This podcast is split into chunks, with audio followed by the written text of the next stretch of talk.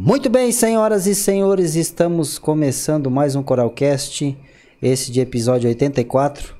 A sorte que eu coloco aquela plaquinha lá, porque senão eu não lembraria o número do episódio. Estamos aqui hoje com o canal do Fabrício, com o Fabrício Espíndola. E antes de começar esse podcast, eu quero pedir para vocês se inscrever, deixar o like, compartilhar. Pessoal que gosta aí do futebol amador aí, compartilha que o assunto vai ser bem interessante. E vamos falar dos nossos apoiadores e já a gente volta. Boa noite, Fabrício, tudo certo? Boa noite, galera do Coralcast, todo o seu, sta seu staff aqui. É um prazer estar aqui com vocês hoje em Nova Veneza, essa cidade que me recebe tão, tão bem. E depois de Sombrio, em 2022, é a cidade que eu mais estive presente, sem dúvida nenhuma. Sombrio é onde eu moro, ó, claro. Olha só. E depois foi Nova Veneza, a cidade que eu mais vim. E acho que é a terceira vez que eu participo de um podcast como entrevistado. É sempre legal. Pô, legal, é massa. É, Interessante. Vai ter um papo E quando massa. tu começa, quando tu é convidado pra participar de um podcast, é porque tu já tem alguma historiazinha pra contar, né? Sim. Então o cara já fica. Apesar do meu 1,60, eu já me sinto grandão já. Então, Fabrício, Vamos lá. quero começar te perguntando aí para ver, para tu revelar para nós aí do futebol amador. Qual é o time do coração? Do futebol amador não tem. Não tem time de Não. Por quê? Cara, não tem porque o futebol amador, provavelmente o profissional também seja assim. Mas o profissional é uma outra história. Tu já nasce pelo time do teu pai, tu já vai, ou da tua mãe, dependendo quem tem mais influência na família. Ou tu te apega quando criança em algum clube e ali vai tu tem menos envolvimento. Aqui, quando tu começa a te envolver mais nos, na, na- na- nos times, tu começa a conhecer mais, tu começa a gostar mais de um time, de repente aquele time te decepciona de alguma forma, a diretoria daquele time. É que tudo é muito legal quando tá a meu favor, né? É, a piada é legal quando tá a meu favor, quando é com o meu adversário. A, a crítica é legal quando é com o jogador adversário e não comigo. Quando é com o dirigente adversário que contratou, obrigou por uma questão de regulamento que não fui eu. E aí criticaram o cara, beleza, tô te apoiando. Aí daqui a pouco, quando tu critica o cara, o cara já não tá mais te apoiando. Então o futebol amador tu tá muito próximo, muito em contato com todo mundo, então não dá pra tu ter uma torcida assim. Obviamente que tu tem proximidade com mais times. A gente lá em Sombrio, por exemplo, tem um campeonato municipal que é o campeonato mais forte, é o maior campeonato municipal de futebol amador de Santa Catarina. Tem muitos times lá. Tradicionais, assim, tem alguns, pelo menos uns seis ou sete que já tem muito tempo, que são muito tradicionais. Um caminhão passando na rua e tá É. pegando- o microfone tá pegando. Tá, mas acho que daí passa pelo filtro lá É, sim, sim, mas no fone veio bem. Vem, vem. Mas aí lá tem alguns times assim que aí eu tenho, por exemplo, daí eu tenho o Seis Caneco lá em Sombrio, que é um time que no municipal não torce pra eles. Azar deles, vão fazer o que eles tiver que fazer. Só que eles vêm jogar o campeonato regional da Alarme, eu já tenho um, um carinho maior por ser da minha cidade. Já torço para eles ir mais longe. Facilita para mim a transmissão. É, é bom para a cidade também, para o município que cresça. Aí eu tenho um carinho pelo próprio metropolitano aqui, que me trata muito bem sempre. É, como eu disse na abertura aqui, é o segundo município que eu mais visitei em 2022. Depois de Sombrio, é o município de Nova Veneza e o de Turvo também, porque além de tudo eu estava na campanha eleitoral do Thiago Zilli, que se elegeu deputado estadual lá também, então além do futebol também estava lá. Então são os, os municípios que eu tenho visitado bastante e sou muito bem tratado. Então, na verdade, agora a gente já está sendo bem tratado em todos os, os campos e municípios. Mas para te puxar um gancho dessa pergunta, assim, o primeiro grande time de futebol amador que eu vi e que eu quis conhecer e ver de perto foi o Caravaggio. Caravaggio. Foi impressionante, né? E tu sabe por quê? Ah, Elias Figueroa. Elias Figueiredo. É, é o primeiro cara que saiu de Sombrio e praticamente veio viver do futebol amador. O cara veio trabalhar aqui, veio viver aqui, constituiu família em Nova Veneza por causa do Caravaggio. E então todo mundo em Sombrio falava muito. E até uma da. Eu ajudei o Torrado agora, um lateral esquerdo, a fechar contrato com o o metropolitano aqui, né? Fui intermediando as conversas para que eles pelo menos se conhecessem, não valores que nessas coisas eu não me meto. Indico jogador para muito time, para muito dirigente, é, intermedio conversa, mas nunca entro em valores. E uma das coisas que eu disse pro Torrado, esse lateral esquerdo, é, foi isso também. Nunca, depois do Figueroa, muito por falta de empenho próprio dos jogadores, porque a gente teve alguns talentos que podiam sair de lá e jogar, mas chegava, não queriam treinar, não queriam se dedicar tanto, não queriam fazer treino específico para futebol, queriam ir para noite, para balada e tal. Ninguém mais seguiu os passos do Figueroa. De vir para um grande uhum. como foi o Caravaggio no Amador e ser essa referência lá para nossa região. E aí eu disse pro Torrado, tu pode se tornar isso. Só que depende dele, da dedicação dele, do cumprimento da palavra dele. Ele vai chegar ali e vai ser sombra do Fá. Nada mais, nada sim, menos do que o Fá. Sim. Um dos grandes laterais uhum. que a uhum. gente tem no futebol amador. Mas se depender dele, porque talento ele tem. Aí a dedicação é que precisa dele. Se ele se dedicar, ele pode se tornar, quem sabe, um segundo Figueroa, não na mesma posição, um é lateral esquerdo, o Figueroa era centroavante e tal. Não sei se vai chegar a ser ídolo no Metropolitano como o Figueroa foi aqui, mas o primeiro grande time de futebol amador que eu vi, quis torcer, quis ver foi o Caravaggio. E vendo eles no profissional assim, agora assim, já disputando o passado e esse ano de novo que, que tu pensa sobre isso? Que tem aqui, diverge bastante as opiniões aqui, até aqui dentro, claro. É, eu acho que tu tava aqui, era tu que tava comandando ali o sim, podcast aquele sim, do Arena Metrô, do Arena, quando eu tava aqui, né? Comentou. Que eu falei. E aonde eu fui, eu falei disso também. Inclusive no meu canal, eu já falei sobre isso. Eu te respondo fazendo uma outra pergunta. Quantos jogos o Caravaggio jogou ano passado? Ele, em casa, foi quatro, eu acho. E fora mais quatro? É, provavelmente, oito jogos. Oito jogos, oito, na temporada inteira. É. E no, no, na terceira divisão, quando subiu? Lembra disso? Não lembro, cara. Mas tá por aí, né? É, 8, 10 é, jogos. É, por aí. Não, não passa muito disso. Né? É, quatro jogos em casa só, né? Isso... Não, isso é doloroso. É. é não tem calendário, cara. É doloroso. Não tem calendário. É. E outra, profissional para quê? Para brigar com quem? Vai chegar onde? O Próspera consegue alguma coisa? Eu, na minha cabeça, até o Próspera desiste. Baixa, vem pro Amador. Vem jogar aqui, cara, o Amador. Vem ser grande no amador, vem disputar coisas grandes no amador. Ah, é sempre a mesma coisa. Mas no profissional também vai ser, não vai passar. Vai estourar, vai brigar lá para uma primeira divisão do catarinense e depois na primeira vai brigar pelo quê? Para não cair. O Ercílio agora arrancou ganhando dois jogos ali e tal, tá brigando pela liderança do campeonato catarinense.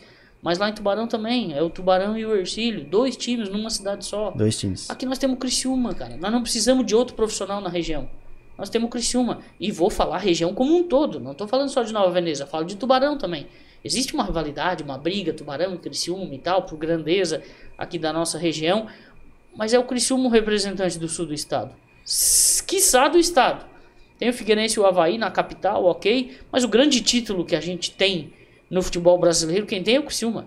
É Copa do Brasil. Quem disputou Libertadores é o Criciúma foi que disputou em 92. Sim, não foi sim, Havaí, não, não foi sim, Figueirense. Sim, claro. Então é o grande time do estado na minha cabeça. Tem a Chapecoense que cresceu muito, teve a tragédia, infelizmente, com tudo que aconteceu. Um time que muita gente é, começou a gostar também da Chapecoense por tudo o que aconteceu. Mas o profissional do Caravaggio, pra quê? Essa é a minha pergunta. Qual é o objetivo de tu fazer quatro jogos em casa durante um ano, manter um estádio lindo como é? O estado da montanha, um gramado espetacular, uma arquibancada bonito, mas eu já vim cobrir Amador ali. Eu tenho uma foto do Ramonzinho, falecido, Ramon de Araranguá, comemorando um gol naquele naquela casinha que uhum. tem lá, que tem os vestiários, uhum. lá na sacada tá o Denis que tinha sido substituído, saiu brigando com o treinador naquele jogo, o Figueroa e o Gelinho, se eu não me engano, comemorando o gol, e o Ramon lá embaixo sendo abraçado, comemorando. É uma foto linda que eu fiz uma vez, quando eu trabalhava num jornal lá em Sombrio e vim fazer essa cobertura, realizando uma dessas vontades que eu disse pra ti que eu tinha. A primeira vontade que eu tive de acompanhar um grande no Amador foi com o Caravaggio. Então por que não continuar brigando o Caravaggio com o Metropolitano, brigando no bom sentido, agora com oIssara, é, com o Turvo, que foi nesses últimos dois anos. Hum, sinceramente, não entendo a ida do Caravaggio pro profissional, e mesmo que me expliquem, eu ainda sou de voltar. Vem pro amador, não é, não é, não é derrota nenhuma, cara. É ver que aqui no amador é grande. No profissional vai ser um time que vai jogar quatro, seis, quiçá oito jogos em casa num ano e pra torcida é muito triste. É, aí tu espera, espera um tempão e aí, aí tipo, eles faz algum teve um empresário que organizou aqui pra é, organizou aqui para botar um ônibus para levar o, o pessoal para vir nos jogos é, que são mais próximos. Uhum. Para poder. É, daí não cobra nada da torcida, só bota o nome lá, o pessoal quer. Pra ir de jogos fora de casa? Pra ir nos jogos. Daí, tipo assim, ó, ele coloca o valor. Não paga nada, pessoa. Uhum. Paga só o ingresso lá e olha lá. E pra poder também satisfazer um pouco essa galera aqui, né? É porque, o que, que, que, foi casa, torcer? O ano, é. o ano passado, o ano passado não, foi 2022, né? Mas também o ano passado, final do Alarme 2021 e final da Copa Sul em 2022, onde é que estavam os torcedores do Caravaggio? No meio da torcida do Turvo. É, isso aí deu umas polêmicas também. É, deu, né? mas estavam lá. Tinha camisetas do Caravaggio lá torcendo pro time do Turvo. Tinha o Neguinho, o Turvo. Eu brincava nas minhas transmissões, com todo respeito ao Turvo. Era um time, era um Caravaggio vestido de Turvo, né? O Neguinho foi pra lá, levou o Pedro Paulo, levou aquela turma toda. Matheus Laguna, Beto Cachoeira, enfim. Então, eu continuo, vou continuar batendo nessa tecla. Eu tenho, eu não sou um cara que defende tese até a morte. Se eu for convencido do contrário, não tem problema nenhum admitir que está errado ou mudar minha opinião ali na frente. Mas eu tenho algumas opiniões é, com relação a, ao futebol, não só no amador, mas no profissional também, que eu costumo sempre que perguntado não ficar em cima do muro e falar. É ótimo. Mas, ô Fabrício, a minha curiosidade é que. Como é que tu fosse parar aí no canal do Fabrício, cara? Aonde. Vou abrir esse canal, vou fazer transmissão. Conta um pouquinho dessa tua trajetória até iniciar essa. é, vamos dizer, né? É um hobby com profissão. Vamos dizer assim. né? É, é, um hobby que eu quero muito em breve viver disso, assim. Tô trabalhando nisso.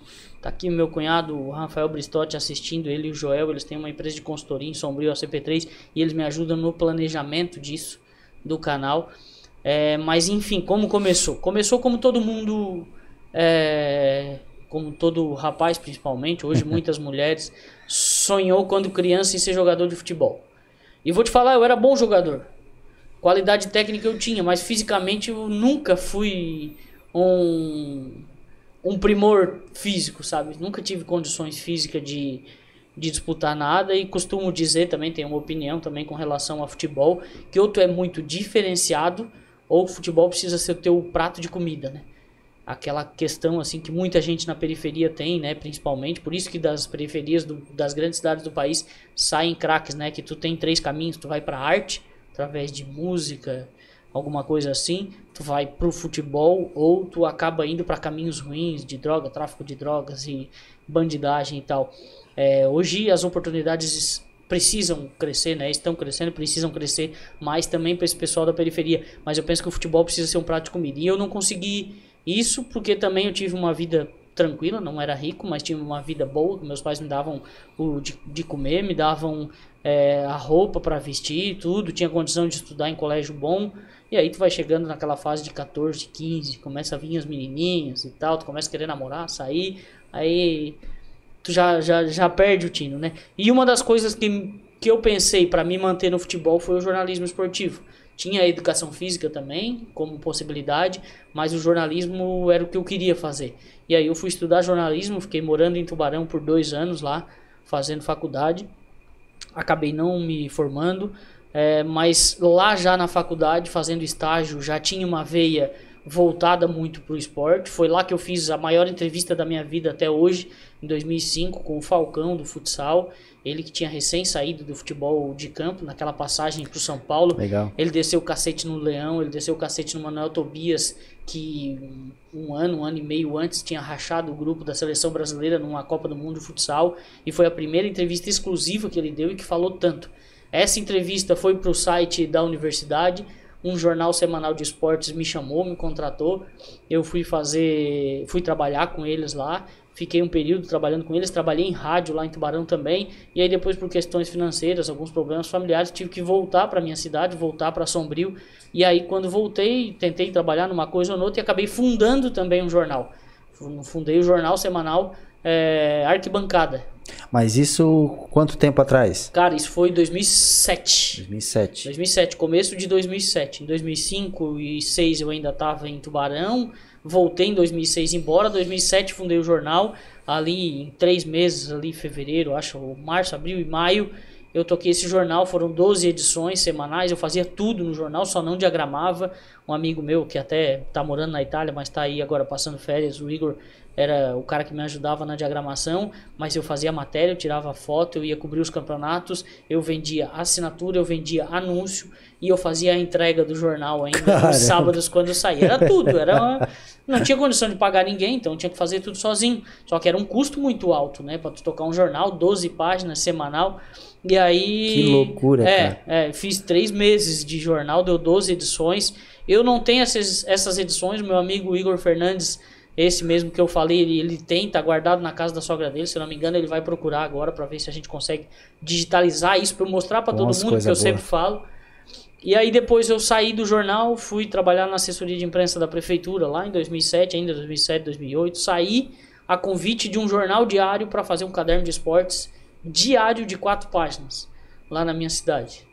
E tive a imbecil ideia de achar que ia dar certo.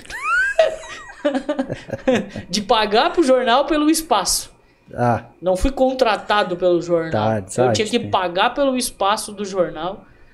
mas daí, no caso, aí tu venderia os anúncios ali nas páginas. Isso, eu vendia os anúncios e ganhava o que eu. Aí, eu- mas aí se eu não ganhasse eu tinha prejuízo, né? Porque eu tinha um valor para pagar um pro valor, jornal de é. contrato. Ah, E aí não deu certo também, obviamente. Fazia um comentário no rádio lá também, com meu amigo Jabson Miller. É, é, um comentário de esportes também nos programas de jornalismo dele. E aí a coisa foi indo. Daí teve uma época que ah, aí namoro, já indo para casamento, para morar junto com a esposa, né? Casamento não, porque eu nunca tive dinheiro para casar também. então fui morar junto com a minha esposa, tá assistindo agora, a Martinha. E aí eu tive que achar um emprego. Aí achei um emprego em outra área, assim. Trabalhei totalmente fora. Fiquei seis meses. Aí deu seis meses, o dia que eu fui pedir aumento pro cara, porque eu já tava fazendo mais coisa do que era minha função, eu fui demitido. E aí quando eu fui demitido, aí ah, o... que desgraçado, cara. Ah, mas é... Faz parte da vida, não... é- Não, mas o cara pega, assim, não, vou pedir um aumento. O que o cara não espera é ser demitido. É, exatamente. o cara espera, Exatamente. vamos dizer, o cara espera, espera um não, né? É, eu espero, ah, não, não vou te dar um aumento, É, fica aí agora- do jeito que tá. Não, vou te E ó, demitir. tô fazendo cortes, fica feliz aí, porque senão. mas não, acabei saindo, mas tudo bem também. Não... Sim, sim, faz parte. Cara, gente boa pra caramba também lá de, de Sombrio. E aí deu certo que eu tava fora, e aí vieram me procurar do Jornal Amorim. É o único jornal que eu acho que tem o sobrenome do dono. no- Era Jornal Destaque, virou Jornal Amorim.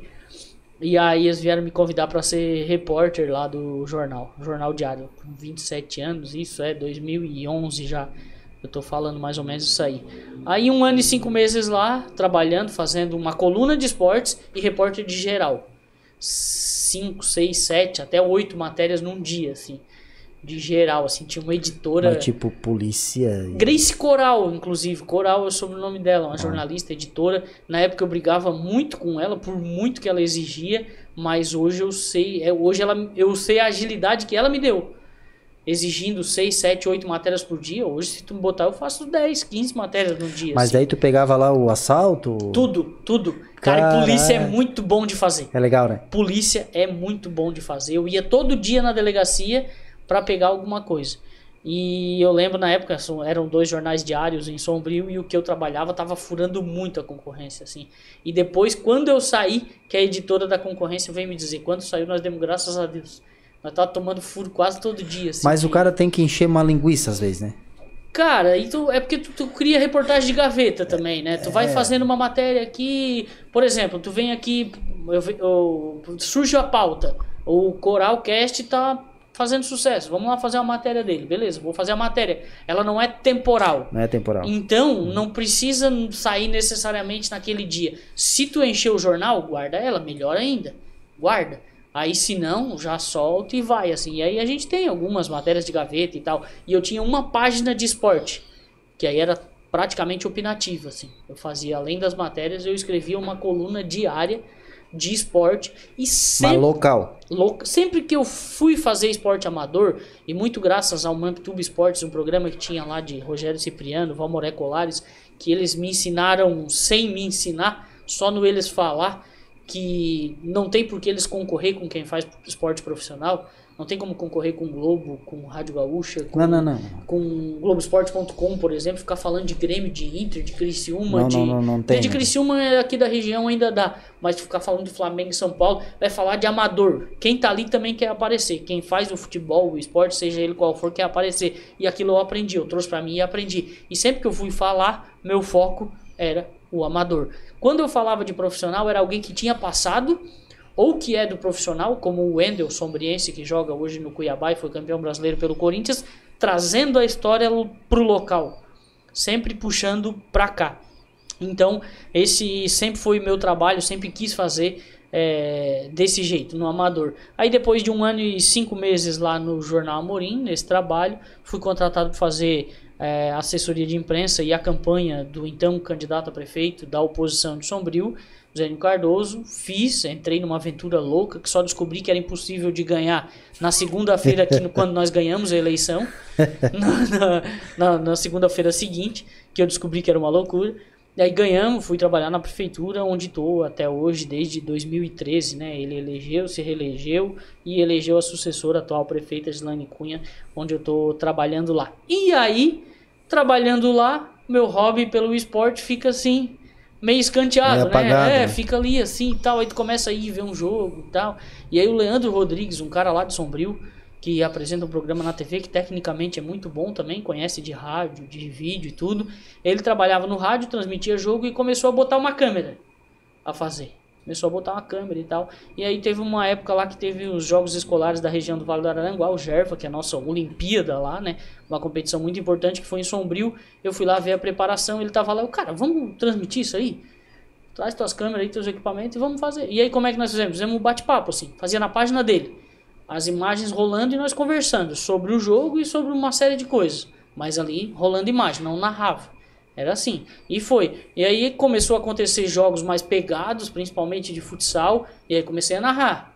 Começou a vir a narração. E aí o Leandro acabou sendo contratado por- pela TV, saindo. E aí eu comecei a transmitir com meu irmão. Aí foi aí é onde entra o João Pedro na história.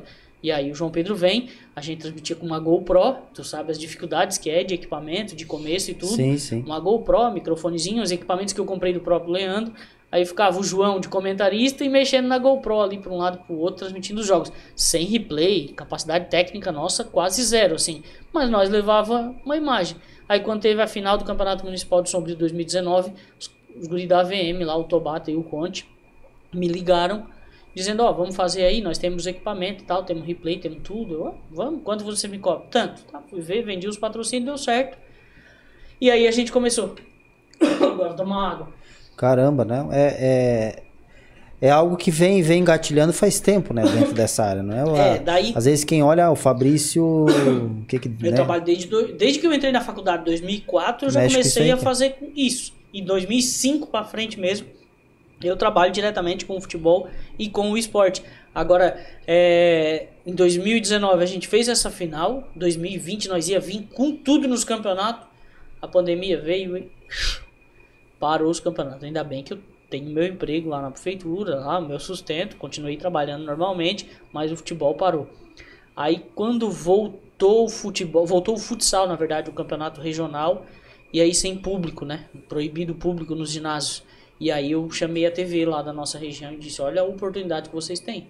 Todo mundo tá louco para ver um campeonato de futebol, de futsal, e não vai poder ver porque não pode entrar no ginásio. Vamos transmitir isso aí.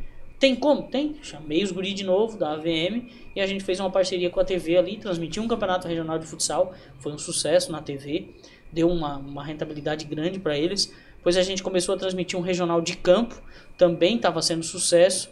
E aí quando teve o campeonato municipal de futsal de Sombrio, ao invés deles seguirem isso que estava dando certo, essa parceria que era com os guri da AVM lá do Team Back, fazia um trabalho bem feito, eles quiseram fazer com os da casa. Aí começou as imagens a ficar ruim, os jogos a ficar ruim, aí eu cumpri ali o, até o final do futsal, mas aí chegou nas finais da Lave, me da Alarme, houve um desentendimento ali de, de planejamento, saindo para rumos diferentes, aí eu disse, quer saber, vou tocar no meu canal. O meu canal, que eu já estava fazendo, um, eu tinha o Live Sport Clube, que eu estava fazendo antes com o João, e eu fazia entrevistas também, uma espécie de podcast, só que em videoconferência, né?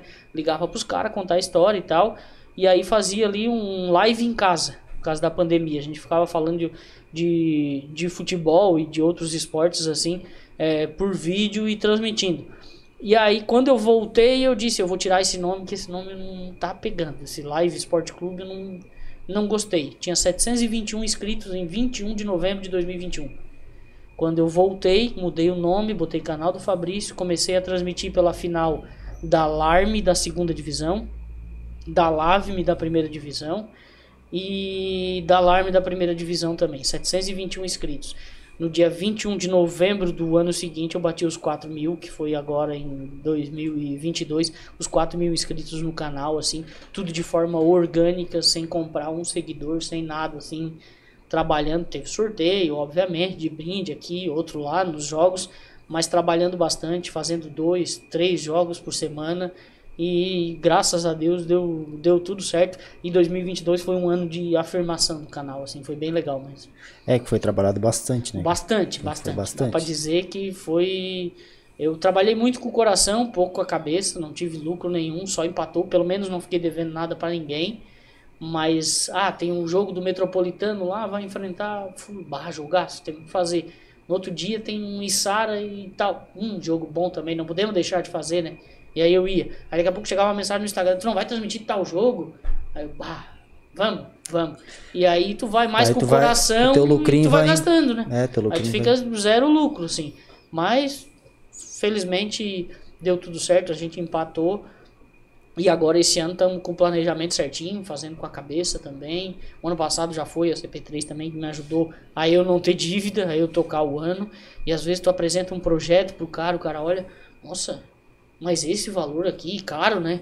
É, mas o custo que eu tenho por jogo, de logística, de equipe técnica, de equipe de narração e reportagem, no caso, que daí sou eu, recebo para narrar também, né? Porque é, eu também não tive lucro, mas eu recebi todo o jogo meu valorzinho de narração. É um valor baixo, muito abaixo de mercado, porque até sou eu que estou fazendo.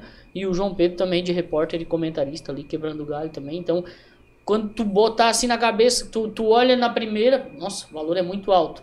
Mas aí tu vai fazer a conta, tu vai ver a planilha que o, que o Rafa fez para mim, é um, é um valor muito alto pra gente tocar o ano dos campeonatos mesmo. A gente o... foi transmitir jogo em Palhoça, né, no estadual. Mas oh, e esse começo, como que te receberam assim nos estádios, no, no, no, como que foi assim, ah, vou, agora o pessoal conhece o Fabrício e entra e tal, mas começo assim, ah, eu quero transmitir, teve alguma dificuldade? O pessoal foi.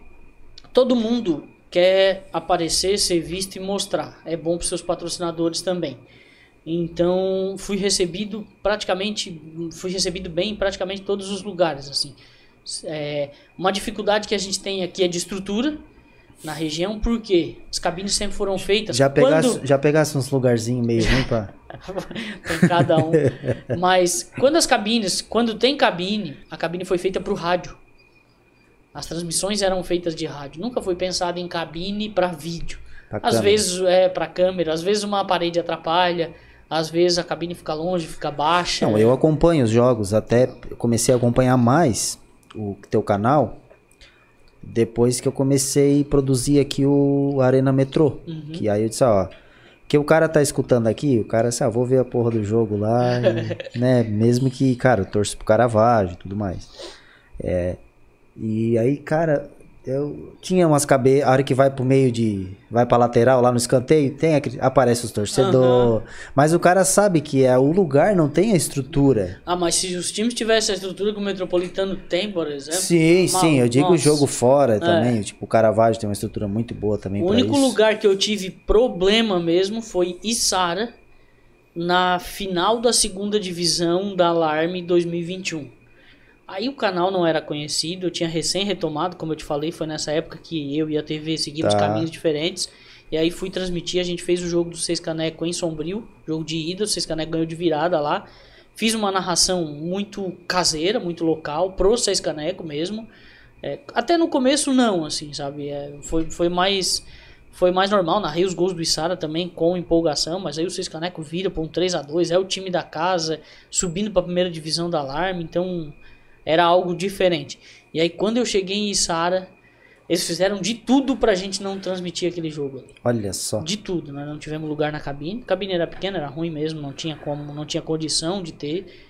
É, não quiseram compartilhar a internet, a energia, falaram que era fraca na cabine. Eles tinham uma equipe própria de transmissão e eles não queriam de jeito nenhum que a gente fosse. Houve problemas mesmo muito sérios assim. Eu consegui, graças ao, ao meu conhecimento, as portas que eu abri para o meu trabalho lá, é, também como assessor de imprensa da, de, da prefeitura, com o pessoal da prefeitura de Sara que me ajudou, a assessora de imprensa de Sara na época me ajudou ali e a gente conseguiu, o pessoal do Barão, que era o dono do campo que eles transmitiu também, e a gente conseguiu fazer essa transmissão. Mas foi punk nesse dia, foi punk mas, mas, mesmo, mas... rojão estourando do nosso lado, foi pesado. Opa. E aí no início do ano seguinte, o presidente Matheus Rabelo foi em Sombrio, antes de um podcast nosso lá, conversar comigo, me levou um boné do Isara, falar sobre o mal entendido, dizer que foram por cabeça de outras pessoas também e tal, aquela coisa, aquele ânimos, exaltados. Eles pegaram punição também, conseguiram reverter depois, mas eles foram punidos por confusão que deu com o time e torcida do Seis Caneco. Mas a gente conversou, se entendeu e hoje Sara nos recebe muito bem. O trabalho do Matheus lá e de toda a diretoria do Isara é um trabalho espetacular que precisa de elogios porque eles têm investimento muito forte, patrocinadores muito fortes. Hoje eles transmitem no módulo, eles jogam no módulo esportivo de Isara. As cabines são boas, das melhores que a gente tem também. Eles transmitem, a equipe deles transmite numa, nós transmitimos Essa equipe deles é, não é um que tem um podcast? Isso, do Diegão. Do Diegão. É do Diegão, é. Mas é ele que faz isso aí tudo? Isso, ele que leva lá para transmissão, é a equipe dele que transmite lá, um uhum. grupo da agência dele tem uma agência de, de, de publicidade, publicidade, também, né? Uhum. Então, ele é do, do Taon, né? Isso, do Taon Podcast que ele faz com o Chicão também. O Chicão. Chicão nos acompanha direto, o Chicão é o Chicão é fora de série, né, cara? O Chicão é um, cara, é um gentleman, né? É, Gente boa vezes, demais. É, o, cara, o cara estuda, estuda, não vou dizer concorrência, né? O mercado, uhum. antes de tu abrir um podcast. Aí eu conheci eles e tal. Eu não lembro, acho que a gente chegou a fazer assim meio que junta. Não sei dizer se foi eles ou se foi a gente que começou primeiro o podcast, assim. Mas eles vêm fazendo um trabalho muito bom também. É, e é um mercado que hoje em dia tem espaço para todo tem mundo todo também, mundo, né? E Mas, outra, é, diferentes pra, áreas, né? É, só para completar, assim, foi o único lugar que a gente teve problema. E já passou por isso também. Hoje eles têm o Marquinhos lá, o Marcos Darotti, assessor de comunicação do Isara, que também nos ajuda bastante. Nós já estamos com a cabine reservada para o dia 4 de março, o jogo da Copa Sul, abertura da competição, a gente vai transmitir ali em Sara, em Sara 7 de setembro, jogaço, a gente vai transmitir ali também. E a nossa relação com eles está muito boa também. Foi um mal entendido, foi erro da parte deles. É, então as coisas se encaminharam bem. Mas de resto, bem recebido em tudo que é lugar. Ah, mas e aí e tu liga antes, assim, ah, vou fazer a transmissão, tua agenda, como é que é? Tu, tá, tu é tudo, tem tudo um esquema antes? É, liga. daí eu costumo reservar espaço, né? Costumo me adiantar muito, saber o jogo que eu vou fazer, reservar uma cabine. E, e muitas vezes agora a gente conseguiu é, se firmar tanto assim, né? A gente tá, ainda está engatinhando, mas já tem, já virou, né, sem falsa modéstia, a gente já virou referência no, no ramo aqui na região. E aí as pessoas já também perguntam se vem, se já reserva. Aqui no Metropolitano, por uhum. exemplo, a gente sempre tem um espaço disponível para nós. A gente transmite muito jogo aqui. É, a Nova Veneza nos dá muita audiência, Criciúma nos dá muita audiência. É, no nosso Instagram no nosso YouTube, a maior porcentagem de espectadores é Criciúma. É, depois vem Sombrio, então é um, a gente é bem recebido, a gente agenda. Aí eu ligo para os times. É, se eles não têm internet no estádio, Metropolitano, por exemplo, tem internet no estádio. Alguns times não têm. Aí a gente liga para uma operadora da cidade, colocar internet para gente em troca do comercial durante o jogo. E é muito fácil para eles, né? A fibra ótica deve passar do lado ali sempre. Sim, Quando sim. já não está ali instalado, então eles vão lá, colocam a internet pra gente, a gente vai, faz o comercial da internet naquele jogo específico e faz o trabalho certinho. A internet tem que estar tá boa para a imagem rodar bem também. Na internet é a alma Fundamental, do né? para nós é não tem uma internet, nós estamos pego para trabalhar. Cara, mas é bem interessante. E mas me conta assim do, do, do pior do, da pior estrutura Vamos dizer assim, baixo de chuva, é, já cima pegamos, de laje. Pegamos um pouco de chuva em Araranguá, num jogo no Mané Gregório, que tem espaço para três, quatro transmissões, nós, três transmissões, nós fomos a quarta, ficamos sem cabine, a gente ficou num gazebo, embaixo de um gazebo. A história do gazebo é muito legal. Nós fomos a Morrinhos do Sul transmitir um jogo, daí foi pela TV, não foi pelo canal. Mas nós fomos a Morrinhos do Sul. Quando nós chegamos lá, o pessoal da equipe técnica ali disse: não tinha um lugar mais longe para botar nós para transmitir. lá no Rio Bonito, lá dentro de Morrinhos do Sul. Aí a cabine, não tinha cabine, a gente foi para cima de uma laje. Aí tinha uma, um gazebo para proteger a parte dos equipamentos ali da chuva. Botaram outro gazebo para nós também não pegar chuva lá. Foi um dia com chuva, inclusive, pouca, mas até que teve. Essa laje era no bar do estádio, assim, né? Em cima do bar do estádio, da sede deles. Ficava na reta da grande área, não ficava no centro do campo. Então, Ah, ah, geral, é bom que fique no centro do campo, mas ficar, também dá para transmitir de qualquer lugar, né? Eu não tenho muita frescura com isso, não. E aí, daqui a pouco, a gente tá lá, começando, fazendo a abertura, começa a fumaça do churrasco, sai na chaminé da churrasqueira ali, do lado da. bem na laje onde a gente Puta tava, merda. vindo tudo nos equipamentos, assim, os guris enlouqueceram, pelo amor de Deus, desceram lá e pediram pros caras, ô, deixa pra fazer o churrasco depois do jogo, senão vocês vão estragar nossos equipamentos, tudo. Então, lá foi uma dessas Olha só, cara. dessas histórias. É, já transmitimos do chão, Passo de Torres, por exemplo, tem um vestiário espetacular, um campo muito bom, mas eles podiam ter feito uma laje em cima do vestiário para transmitir jogos lá de cima. Não fizeram, a gente teve que transmitir do chão, a imagem é do chão, assim. E aí tem casos que tu espera uma coisa e a outra. Passo Magnus, interior de São João do Sul. Vamos fazer um jogo lá? Vamos. Os caras falaram que tem cabine. Será? Interior de São Lugar bom pra caralho pra transmitir jogo. Olha só. Uma cabine, uma estrutura massa, um campo bonito, bem cuidado. E a gente transmitiu o jogo lá numa estrutura bem boa. Então tem as duas coisas, assim. Tem a parte ruim e tem a tu gerar uma expectativa de algo ruim e ser bom. É, hoje aqui no Caravaggio, como tem os espaços ali, e é, o pessoal coloca na casinha lá, a câmera. Lá do outro lado? É, quando faz a. Quem transmitia ali era. Ai, Quem que tava transmitindo o, o, a- o profissional Série B? Pô, isso que é tratamento, né? Tá maluco. É, o cara vem de longe aí pra. Ah, isso aí. Lá no meu podcast eu servi um Guardanapo, Marcos, também. e garfo. Bem demais. Ah, e aí, é, co- como é que era, cara? Não sei o que, a, não é a, a N Sports, é outra. Que até cedia as imagens pra gente fazer o polenta frita aqui. E eles faziam de lá.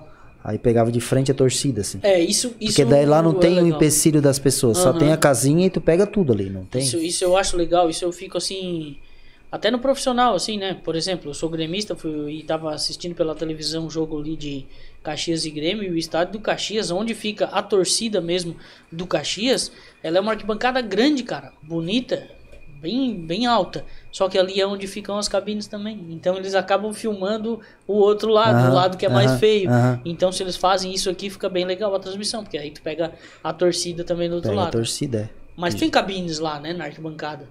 Na nossa bancada tem. Tem, daí fica mais a pessoal de rádio e tudo mais. E é.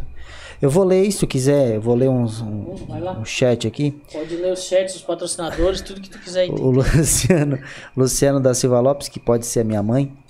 Boa noite. É, é, o João é, disse a boa noite, um abraço pro Fabrício. É, o Rafael Bristotti. Até o meu cunhado que eu tava falando, tá. Torrado. Torrado é craque. É. O Matheus é, falou que a baita cara o Fabrício faz um trabalho muito relevante e que ajuda a manter viva a paixão pelo esporte amador. De geração em geração, parabéns, Fabrício, sou fã. Matheus Sartotti. Esse eu preciso falar, porque lá em Torres, eles, é, ele, é, ele é um dos patrocinadores e diretor de futebol do Mar Azul, que foi campeão da Serra Mar lá que a gente transmitiu, lá em Torres. E eles fizeram uma cabine, o presidente trabalhou lá. É, a, gente, a primeira transmissão que a gente foi fazer lá foi um jogo de volta da semifinal. A cabine ainda estava sendo construída, ainda estava no tijolo, é, não tinha, não estava numa estrutura pronta ainda.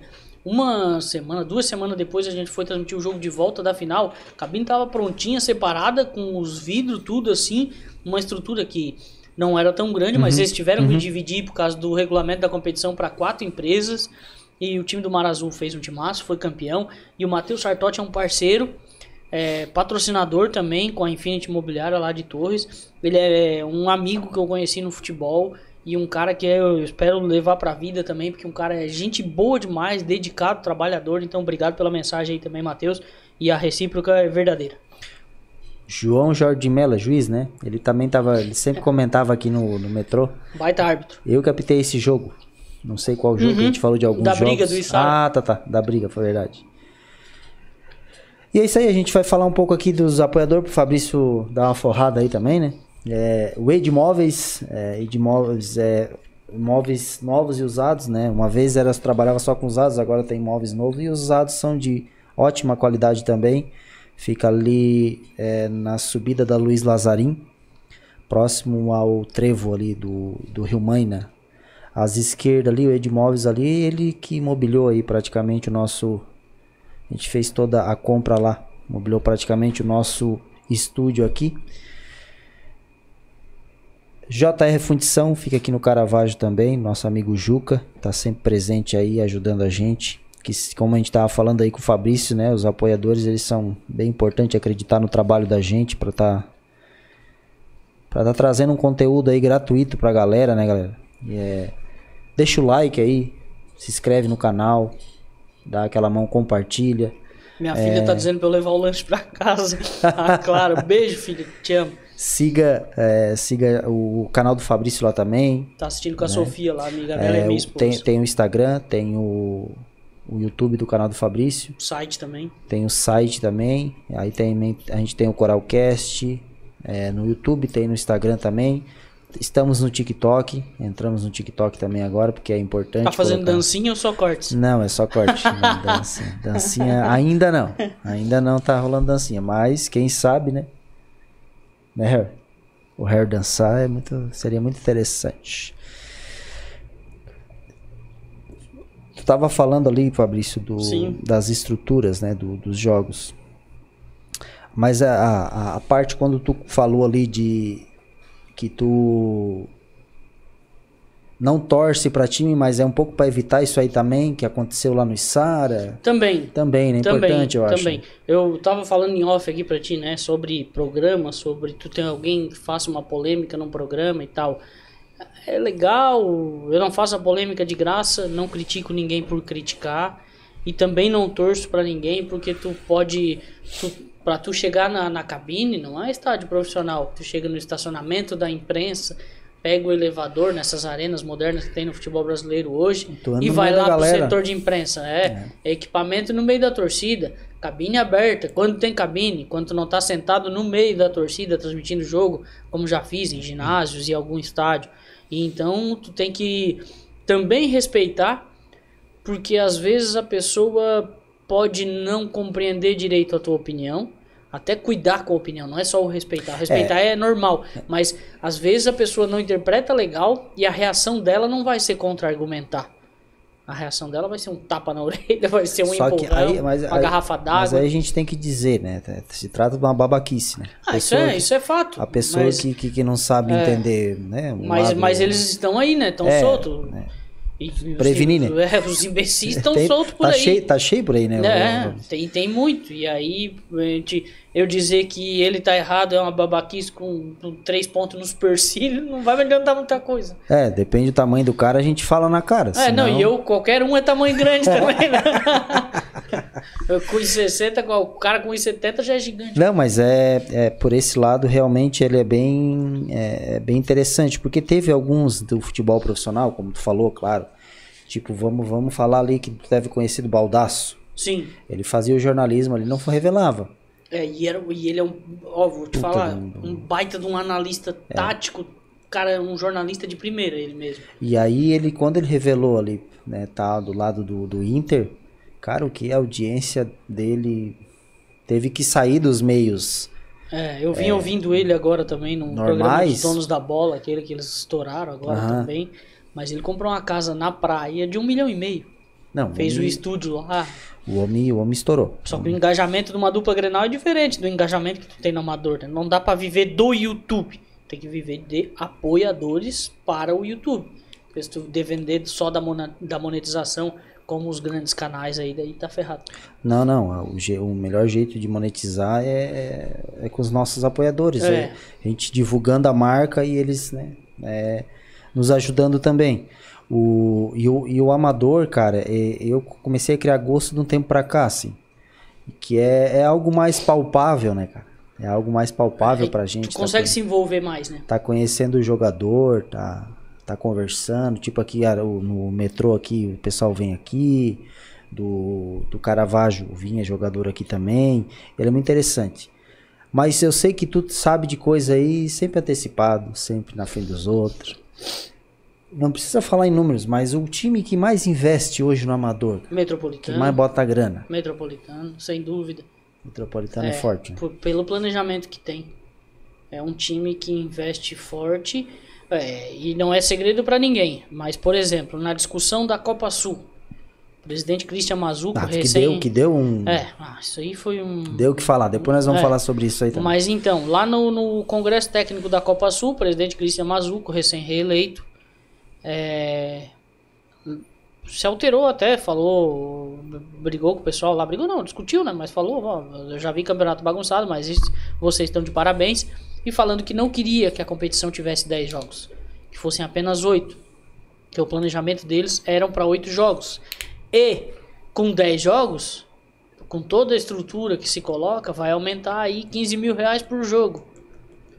Então isso já dá um sinal de mais ou menos de quanto é o custo e uma folha de pagamento de um metropolitano da vida. Ele diz que pode chegar a 30 mil reais esses dois jogos a mais na competição. Que é difícil e tal e tal. Os jogadores, segundo ele, os jogadores entenderam, os patrocinadores entenderam e eles continuaram na Copa Sul. E aí agora o Isara também, né?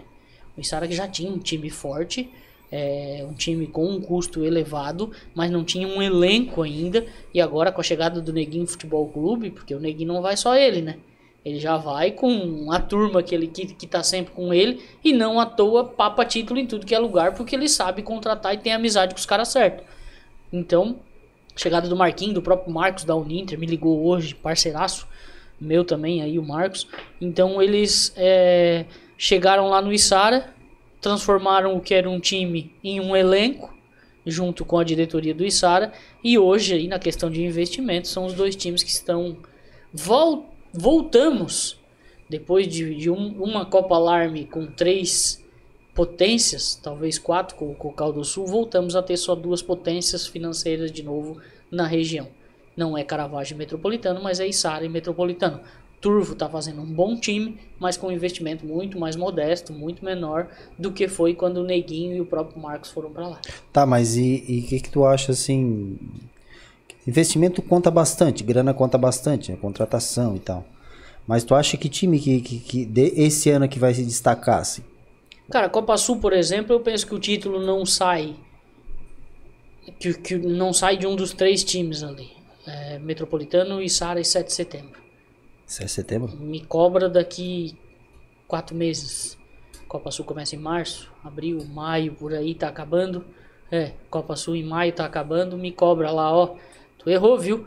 Nem 7 de setembro, nem Içara, nem Metropolitano foram campeão ou nem chegaram na final. Penso que o título tá aí. Larme. Metropolitano e Sara, e aí vai depender de se o Cocal do Sul vai vir de novo querer investir, como investiu esse ano. Faltou algumas peças para brigar mais, mas se não, Metropolitano e Sara de novo. Seis Caneco do Sombrio fez um bom time ano passado, faltou algumas coisas. Esse ano já aprenderam, me parece que vão fazer um time um pouco melhor. Mas vamos ver, tu me perguntava sobre a questão financeira, ela é importante. Agora, se tu não tiver criatividade, não adianta, Sim. não adianta tu ter dinheiro. Por isso tá Não souber onde buscar, não adianta tu ter dinheiro. Porque pra Eu- torrar dinheiro é fácil, né? É muito fácil, cara. O jogador pede alto, o, dirigente paga se quer. O dirigente vai. E aí tem gente, "Ai, pra que pagar tanto pra jogador? Paga porque tem. E paga porque o cara merece. Por que que o Andrei e o Metropolitano já renovou por dois anos? Pra não chegar no final do ano que vem de novo e ficar aí. Será que o Andrei vai renovar? Então já renova por dois, já fica aí dois anos aqui de novo. Porque hoje é o melhor jogador que existe no nosso futebol amador. E o time que tiver ele já é meio caminho andado. Se fizer um elenco bom ao redor dele, maluco. O Andrei tá jogando 26 anos, cara. Eu falava 28, estava errado. Ele me cobrou depois. Não, cara, Tá 26. voando. Nossa senhora. E o que que deu da, da, da, da- Copa Sul ali, cara? Aquele rolo de time. Erro no, erro no regulamento do ano passado. Aí a Liga Verde Vale não tem nada a ver com isso. A, o presidente, que é quem organiza a competição lá esse ano, que é a Liga Verde Vale, pegou uma competição que no regulamento não dizia quem eram os classificados. Tava muito pelo tradicional. Campeão e vice de cada competição e os quatro semifinalistas da Copa Sul anterior, que daria 16 times, oito confrontos de mata-mata, oitavas de final, quartas e sem- semifinal e final. Só que não tinha isso no regulamento. E aí um presidente da Liga Tubaronense Brasil, se eu não estou enganado, bateu o pé, fez uma briga e disse que tinha time dele querendo entrar e que se não desse a vaga, porque não tinha no regulamento como, ele queria ter o direito, e se não desse a vaga eles iam entrar na justiça. Como é uma competição federada, a Federação Catarinense não quer se incomodar, né? Aí, jurídico da Federação Catarinense de gente disseram, olha, eles têm razão, se eles entrarem na justiça vai paralisar o campeonato. Aí nós estamos cuidando de catarinense. Não falaram isso, mas eu imagino, né? Estamos cuidando de campeonato catarinense da primeira divisão. Vamos cuidar depois dos times catarinenses em Série B, Série C de campeonato. Ah, Vamos se preocupar com a Copa Sul que vai me incomodar na justiça. Então, quem quiser entrar, que entre. Aí os dirigentes foram para suas ligas e perguntaram para os times da primeira divisão: quem quer ir? Deu 18 times. Sabe quantos times a Liga Tubaronense botou? Hum. Ah, não. Não, é sacanagem. Não, não, não. Aí não, né? É muita sacanagem. Aí aconteceu isso. A Liga do Baronense botou só o Palmeiras Fez lá. todo entrou- fogo Fez todo o fogo. Só um da Liga. Deu 18 times. E aí penso que fizeram errado a questão do, do- da discussão com os dirigentes naquele dia ali. O que, que eles deveriam ter feito na minha cabeça? Que eu tinha falado, inclusive, um dia, uns dias antes no canal. Esse primeiro triangular da primeira fase, acho que era o. Dava oito jogos. Porque tu fazia esse triangular, fazia seis grupos de três que se enfrentavam ali, classificava o campeão de cada grupo e dois melhores segundos colocados. Isso daria oito times, quarta de final, semifinal e final. Jogou dois jogos na primeira fase, dois jogos Sim. de mata-mata, mata-mata e mata-mata. Oito jogos, perfeito. O que, que fizeram? Triangular. Desse triangular classifica dois times cada. Depois tem mais quatro grupos de três. Ou Meu seja, outro Deus. triangular que classifica de novo dois times para quartas de final, semifinal e final. Aí eu acho que deram uma bagunçada. Acho tem- que pensaram errado o regulamento. Tem, tem time que, que corre, né? Daí correu um time daí. Aí um time correu, mas já acharam o outro para substituir. A Largo foi rápido, achou ali o time da Sersan. Aí o Guilherme correu atrás, trouxe o time da Sersan ali, eles quiseram participar. Todos, os- cada grupo tem um time da Alarme. Seis grupos tem seis times da Alarme participando. Ah, legal. Tem Metropolitano, tem Turvo, tem Içara, tem o Araranguá, semifinalista do ano passado, apesar de ter sido rebaixado da, da Alarme e foi semifinalista da Copa Sul. Tem Ouro Negro e tem o Sersan. Seis times da Alarme que participam do campeonato. Então deu esses seis grupos, deu essa confusão toda, mas o campeonato tá aí, tá pronto, a tabela tá para ser divulgada hoje ou amanhã pela Liga Verde Vale e a gente vai transmitir de cabo a rabo de novo. Eita, coisa boa. Vou ver, vou É bom, é bom. O Vou amador é massa. Ô Fabrício, agora uma coisa que sempre me. que eu me perguntei assim do narrador, cara. Aqueles nomes tudo, cara. Co- como que tu anota pelo número? Ah, tocou pra não sei quem, que não tocou pra não sei quem, que não sei quem tocou e não sei quem. Isso aí tu vai gravando o nome com o tempo, é, tem a listinha com o número. é, É, tem algumas, algumas coisas assim que o narrador costuma fazer. Primeiro, é o conhecimento já de estar muito tempo no amador. sim. Aí tu conhece o cara pelo jeito de andar. Às vezes tá muito longe, tu não identifica o número. O jeito de andar do cara, tu sabe. Aí eu costumo fazer minha escalação tradicional ali pela. Tem gente que faz por numeração, pela sequência de número do mais baixo pro mais alto. Do 1 ao 11, por exemplo. Eu não faço, eu faço por posição. Saio com o goleiro na lista, mas saio com o goleiro, lateral direito, zagueiro, zagueiro, lateral esquerdo, volante, volante, meia, meia, atacante, Ah, atacante. fica mais fácil de se achar. É. Aí a partir do momento que a bola tá lá no lado direito, vamos citar um exemplo aqui mais próximo de vocês novamente. O Metropolitano tá com a bola na defesa, aí o Passarela tá com ela. Saiu jogando lá pelo lado direito, a minha cabeça já vê o Juan, que é o lateral direito. Aí eu só preciso identificar certinho se é ele mesmo que tá com a bola. Se tá de costas, eu vou ter que ver pelo número, ou vou ver a cor da chuteira e gravar. ou uma característica do cabelo, careca, ou o cara é mais alto, o cara é mais magro, é negro, é branco, aos poucos tu vai identificando por essas Sim, características. durante o jogo tu vai é, pegando. né? e aí tu vai pegando essas manhas. Às vezes tu pega um time que tu não conhece ninguém. Pois é. E aí tu passa uma dificuldade em 10 minutos, talvez 15. Depois tu já grava os caras também por posição, por onde eles costumam pegar, pegar a bola, jeito de jogar, perna esquerda, perna, perna Ah. direita. E aí tu vai. Mas se é eu, é os 10 jogos e eu ainda não sei, não lembro o nome do goleiro, cara. É coisa. É, e eu não sou um cara muito bom de gravar nome, mas pra isso assim não tenho dificuldades não. E eu não era narrador, né? eu comecei a narrar em 2016. Eu era repórter de campo, que é o que o João Pedro faz hoje, que pra mim é o melhor lugar para se estar numa transmissão de futebol. É reportagem de campo. É, muito legal. Tem gente que gosta. É, tu Eu tá envolvido com todo o isso. ambiente, jogador, torcida, técnico, arbitragem, tudo tu tá ali. Principalmente porque eu venho do rádio. E aí no rádio é melhor ser repórter de campo, porque tu não fala a todo momento, não é aquela narração corrida. Daí como eu comecei a narrar no rádio, vim pro YouTube, ainda não mudei, ainda tô com a narração de rádio. É, porque tem, tem a imagem, não precisa tu Eu não preciso brigar De- com de- ela, o cara tá vendo o que, que tá acontecendo. detalhar muita coisa. O rádio É. tem que detalhar tudo, né? É, mas eu não consegui ainda. Ainda sou detalhista, Ah, é? assim. É, ainda, ainda narro a bola passando por um, passando por outro e assim vai. É, vou fazendo a narração. Ainda preciso melhorar isso até para economizar minha voz, que já não é uma voz boa. Já fui chamado de voz de carrinho de flexão na narração de um gol do Beto Cachoeira. Carrinho de flexão. E na semifinal do campeonato estadual, os caras de palhoça perguntaram: quem é esse narrador Gia Loureiro? Que merda. É, então, então tem isso, cara. Acontece essas coisas assim. é, direto, assim, né? Eu, eu levo na, na brincadeira, eu zoo, porque eu também sei que a minha voz não é uma voz legal. Não, cara, mas acostuma. É. Claro, eu vou dizer assim, ó. Não tô dizendo que não é uma voz legal. Não é uma voz comum de um cara que, que narra que o cara vê narrando futebol. É, o cara chegou já por causa da voz. né? É. Tem gente que foi pro rádio, pra narração por causa da voz. Eu não. Eu É. fui porque eu estudei e fui trabalhar Exato, nisso. mas acostu... depois tu começa, cara, isso vira normal, como É. qualquer narrador aí com a voz o cara não se importa. Essa do Beto Cachoeiro eu tava narrando, eu fui transmitir um amistoso, primeira e última vez na vida que farei, que fiz isso.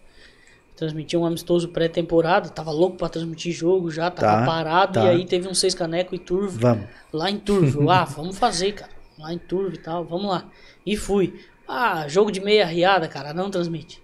Não é legal, cara. Eu Tá. costumo brincar que é jogo de meia riada, porque ninguém tá nem aí, Sim, né? sim. É mais pra soltar a musculatura e tal. Tu troca jogador a todo tempo. Tu bota um cara que nem vai jogar na competição, só pra completar time, porque o outro não foi, ainda mais no amador.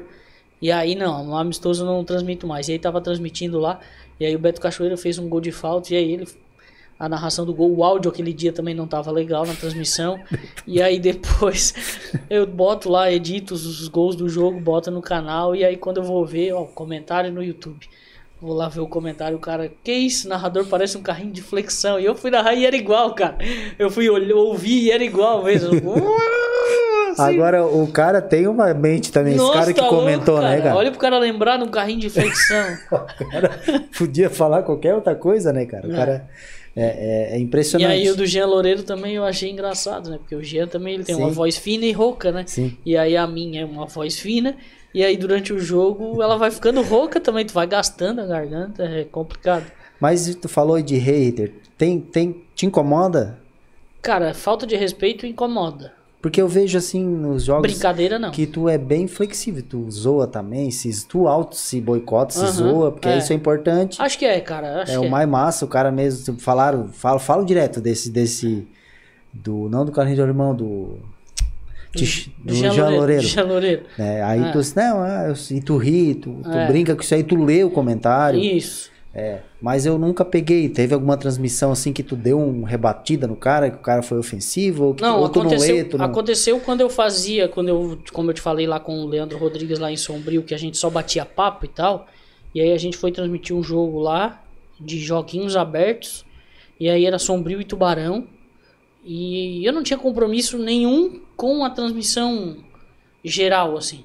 Eu tava transmitindo jogos na minha cidade, do time da minha cidade, jogando uma competição da FESPORT contra cidades de fora. E aí jogando contra Tubarão. Óbvio que eu tava torcendo pro time de Sombrio. E aí um cara lá de Tubarão começou a me ofender e tal lá. E aí eu. Aí uma coisa que me incomodou ali. E eu via e não deixava de ver e ler o comentário, assim. Então eu via e respondia para ele também, assim. A única vez que foi algo mais pesado. De resto, assim, as pessoas veem. A, a corneta, principalmente, cara. Eu, eu sou da corneta. Eu acho que o futebol. Ele tem que ter brincadeira. É igual dentro do campo. Eu sou totalmente a favor do cara dar caneta e dar chapéu quando tem que dar. Só que ele também precisa saber que a partir do momento que ele dá caneta, ele vai apanhar. As duas coisas fazem parte. Ah, não gosto de confusão no futebol. Não gosto da violência, é, da, das brigas de, da, das vias de fato. Empurra, empurra, discussão, Não, reclamação. Catimba ali tem que ter. Faz parte. Pro jogo ficar bom, vai ver um jogo de futsal pegado, reclamação, dedo na cara. Legal. Agora, a partir do momento que dá um tapa, dá um soco, que aí já é falta de respeito com o cara que no é- outro dia tá trabalhando, uma entrada mais grave pra quebrar o cara, pra machucar. Isso aí eu não gosto. Então, eu não sou da, da- da- de, de hipocrisia, assim, gosto dessas coisas, gosto do drible da caneta e gosto da zoeira comigo também na narração. Pode fazer a zoeira à vontade. Tem aquelas tentativas de pegadinha, né, da oficina do Simas e assim vai, né. E é- só que isso eu sou muito ligado, cara.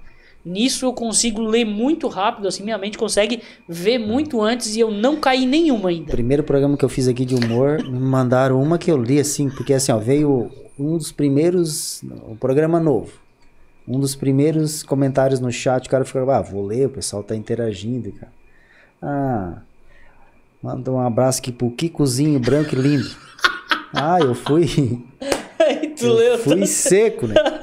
Só que os meus parceirinhos já tinham lido. Meus companheiros ficaram quietinhos, porque daí deixaram. Ah, deixaram tu cair, né? Aí depois daquela ali eu não caí mais, Ah, porque genial. Todas eu dou uma lidinha aqui, dou uma conferida aí, hora antes de falar, mas tu lá como é um negócio que... E tem umas que são muito dentro, muito. O cara tava narrando a O cara copinha. nem percebe, né? O cara tava narrando a copinha agora. E aí ele disse: Olha só, nossa audiência, né? Nós tava falando que tava com audiência na Itália, estamos com audiência também na Índia, né? A cidade de Jalan.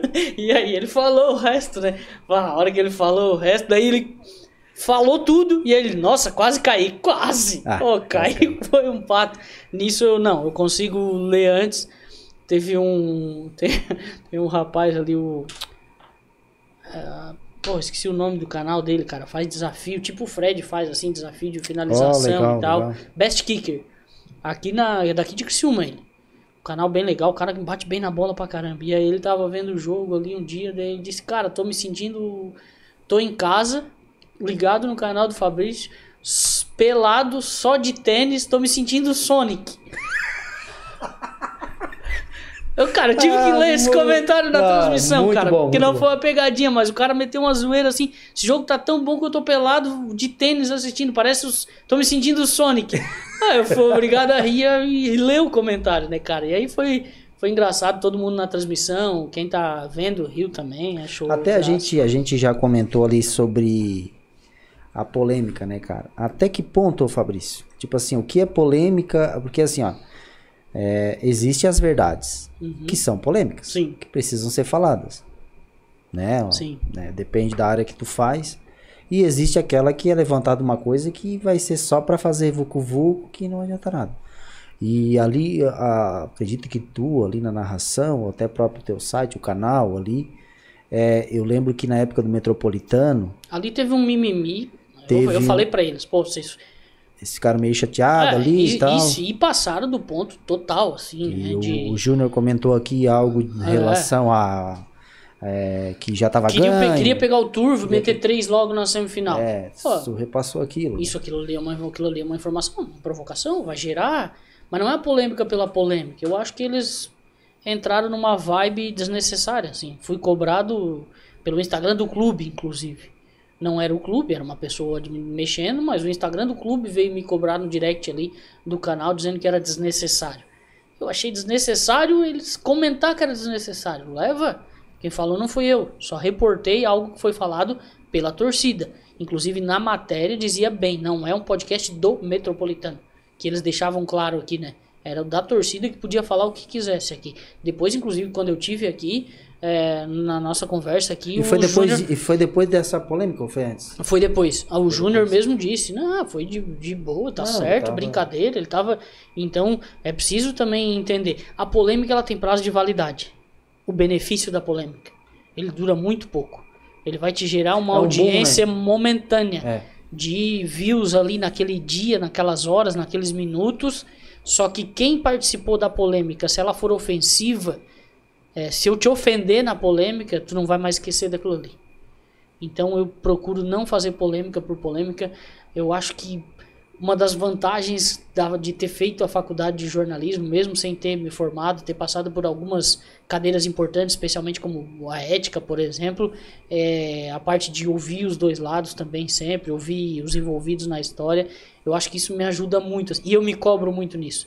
Eu sou muito chato com essas coisas assim. A minha cobrança ela é muito mais forte do que qualquer cobrança de outra pessoa com relação a isso. Então eu nunca quis fazer polêmica por polêmica, sempre quis ouvir todo mundo, buscar a verdade primeiro antes de dar uma informação. Porque tu, às vezes, tu passa um, tu revela um, ah, o jogador tá indo pra tal. É, por exemplo, aconteceu Isso é bem um, embasado, é, né? aconteceu um negócio agora que foi mais um é, e não foi nada de polêmica, mas o Réveillon do Rafa Schilter, diretor do Metropolitano, ele tava lá, eu noticiei porque me chamou a atenção. Eu, não, eu nunca tinha visto o Rafa, o Daniel, eles num mesmo evento, numa festa que o zagueiro Cardoso do Isara. Tá. Com o Beto eu já vi várias vezes. Mas, e eu não ia dizer que o Beto estava fechando com o Metropolitano, porque eu sei que eles têm uma amizade, o Beto Cachoeira. É, assim como o Luizão, centroavante, estava nessa mesma festa e está fechado com o Turvo. Então eu não ia dizer isso. Mas o Cardoso está sem time e conversou já com o Rafa Schilter. E eu vi eles juntos numa festa pela primeira vez, que eu vi. E aí eu lancei, olha, o Réveillon indica que pode estar acontecendo uma negociação. Não aconteceu ainda. Não teve, não fechou. Não sei se vão fechar, se vai ter isso ou não, se vão trazer o, o Cardoso ou não. Mas teve gente que achou graça, achou que era fofoca, que achou que era. Ah, é, tá, tá vendo coisa onde não tem. Mas agora, é, um- é uma possível informação. Aí eu deixo passar, acontece a contratação, tava no meu nariz e eu não falei nada. É, isso aí que, é, que pega, né? Tu tem que, tem que ficar ligado nisso também. E não ofendi ninguém. Tem que ter um. Tem que ter um filtro legal, né? Que é um filtro assim, bah, vai ou não vai, faço ou não posto ou não posto. É. Ma- Mas é tua. Eu não, aqui porque podcast é, é diferente, mas digo tu assim, de ah, tal, de meio que ser um adivinho aqui, né? Tu tem que pegar com informações e pum, É, e tem gente que planta informação que não é verdade. só pra. É, tem gente que me joga informação e eu, tá, beleza. Daqui a pouco me pergunta, "Por que não publicou? Não, fui conferir que o jogador era. Não, era, não, não fechou ainda. Não digo que era mentira também, pra não dizer pro cara que, é- que o cara é mentiroso.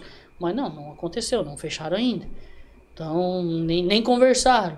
É, Enfim. im- é importante fazer essa checagem, né? É, checar sempre. A informação de fechar jogador A ou B, eu disse ali que poderia acontecer. Eu não disse em nenhum momento que o Cardoso estava fechado, porque isso ia depender de confirmação de alguma fonte. E geralmente as fontes que eu tenho são fontes muito boas. Assim, o pessoal quer. Não tem ninguém que faça isso no amador. Acontece muito no profissional. Ah, o Criciúma tá negociando com o Éder. Com aquela novela ali, aquele tempão. Vai ser tal dia assinatura, não vai ser. Afinal, o Éder vem ou não vem. Agora tem propósito do Santos, não vai vir mais. Aquilo vai acontecendo. Quem é que faz isso no amador? Ninguém faz. Eu comecei a fazer, assim, meio até de bobeira, assim. Fui fazer, ó, tá negociando aqui e tal. Daqui a pouco botei uma bomba, que eles costumam botar bomba também no profissional, né? Pra dar notícia e tal. E aquilo pegou. E aí, como eu vi que pegou, os times também viram que pegou. Então tem dirigente que me dá informação e se não diz quem fui eu, senão na diretoria vamos matar. Pra, de des- diversos pra dar clubes. aquele boom também, né? É porque é bom pro, pro, pro É bom pra todo do mundo. clube. É bom pra todo mundo. É, daí tu marca o clube, o cara vai lá no clube ver. E aí o que, que alguns clubes fazem? É, tem um time em Sombrio principalmente que parece que quer ser meu concorrente no- nas notícias. E eu já disse pra ele, cara, não precisa. Canal de clube é pra confirmar. Se tu tem uma negociação, alguma coisa, ou tu ou alguém pede pra alguém, mas me passa de uma possível negociação de de tá fechando, que eu digo que é possível, eu não vou botar a arte oficial do clube nunca. Às vezes os caras me mandam a arte oficial. Ó, tá aqui, ó, vai ser anunciado tal horas. Vou lá no Instagram do jogador, pego uma foto dele, boto ali, ó, jogador tal, fechando com o Caravaggio.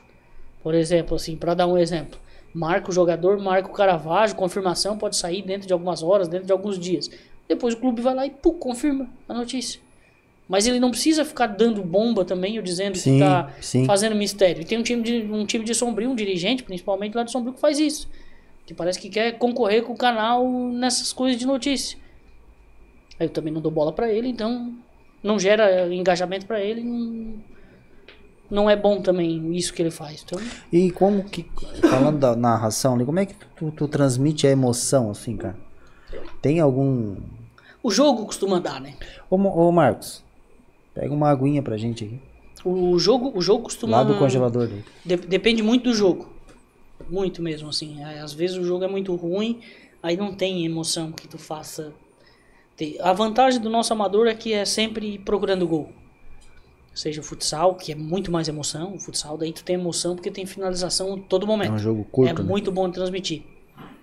Mas o campo, é, o nosso amador, ele é que, voltado ao jogo o tempo inteiro. Eu fui transmitir o amador, por exemplo, lá do Serra Mar, já lá pode profissional, aí tinha Fábio Rockenbach, William Schuster, uns caras que já jogaram em tudo que é lugar, os caras mais malandro, tava ganhando de 1 a 0 o jogo, ou ganharam fora e tava empatando em casa, não precisava pra loucura, atacar o tempo inteiro.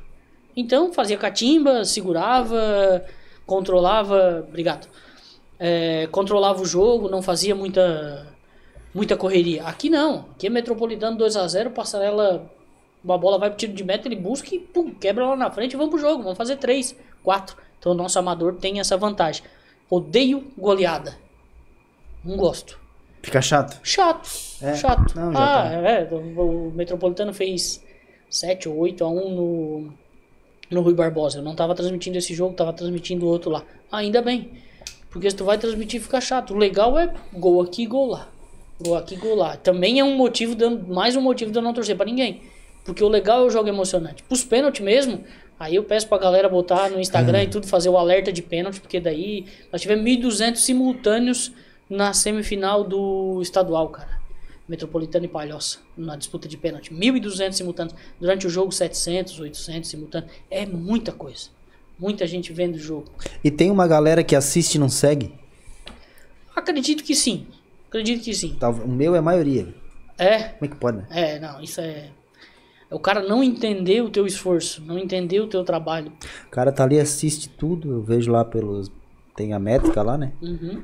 E tipo, ah, de seguidores, é menor o, o- quem segue do que. Ah, o meu tem, mas é pouco, tá? Pouco. Todo jogo gera bastante inscrito. E o público do esporte amador, principalmente do futebol, é muito engajado. É. Muito. A galera participa, comenta. É, eu tive experiência aqui com o metrô e o Caravaggio não, porque é profissional, mas quase amador, era o primeiro ano. Uhum. E o pessoal é engajado pra caramba, e comenta mesmo, e assiste, e tá ali antes de começar a live já tá ali. É. É bem interessante. É, o isso. pessoal quer participar, né? Quer, quer, quer ser ouvido também, né? É o espaço que eles têm também para participar do programa de debate, né? Esses comentários também é importante ler que a pessoa. Ô, ele tá lendo comentário, É. vou mandar. É Aham. legal Eu saber. tento ler o máximo que dá. Esse jogo, por exemplo, do Metropolitano com o Palhoça, não tinha como ler tudo. Que eram 1.200 pessoas ali, um jogo emocionante, bom, tu tem que estar ligado no jogo. E aí é muito comentário, tu não consegue ler tudo. Mas... Tu comenta assim, tipo, ah, foi falta, não foi? Não, não É, chega eu a não costumo, costumo discutir com, com o João isso, né? Que o João é repórter e comentarista. É, dou minha opinião. Não, não costumo ficar em cima do muro. Digo se foi ou se não foi, mas não tem muita polêmica. Mas nu- nunca deu assim, ah, não, Não, já, aí eu faço o corte e depois já aconteceu, por exemplo, num jogo de reclamação de pênalti do centro do Maracajá, eu, se eu não estou enganado, que reclamava de um pênalti num jogo lá. E eu fiz o corte, coloquei, gerou views. Ô, cara, gera uma visualização. Lance polêmico de pênalti mesmo, de, de. Ah, fui roubado. Ninguém é roubado, né? Ninguém é roubado. O cara, o árbitro erra. Roubo. Muito É, não, não, não, isso aí não. A arbitragem também é honesta aqui na nossa região. E a tua equipe ali hoje é tu e teu irmão, caso, pro canal é, do Fabrício. equipe de narração, sim. Daí tem a equipe A técnica. equipe que daí é, um- terceirizada. é, terceirizada, é um cinegrafista e um técnico. Quando é final, aí vem drone, vem um terceiro cinegrafista. Aí é uma, uma equipe maior, assim, que a gente faz uma transmissão mais completa quando é um jogo maior. Tá, daí no caso, eu não peguei. É vocês dois, um cinegrafista e um técnico. Isso. O cara que fica ali no OBS e o Fazendo que faz as replay, imagens. isso. Ele tem que ser muito rápido ali no OBS, né? Muito. Pra fazer esse. É, esses dias eu tava vendo, é, tem um canal que ele explicou como foi feita a transmissão da Copa. E aí ele mostra aquela transição é o tempo que tem pra te fazer o corte da. O teu tem uma transição, passa uns negócios assim antes de vir o replay, né? É.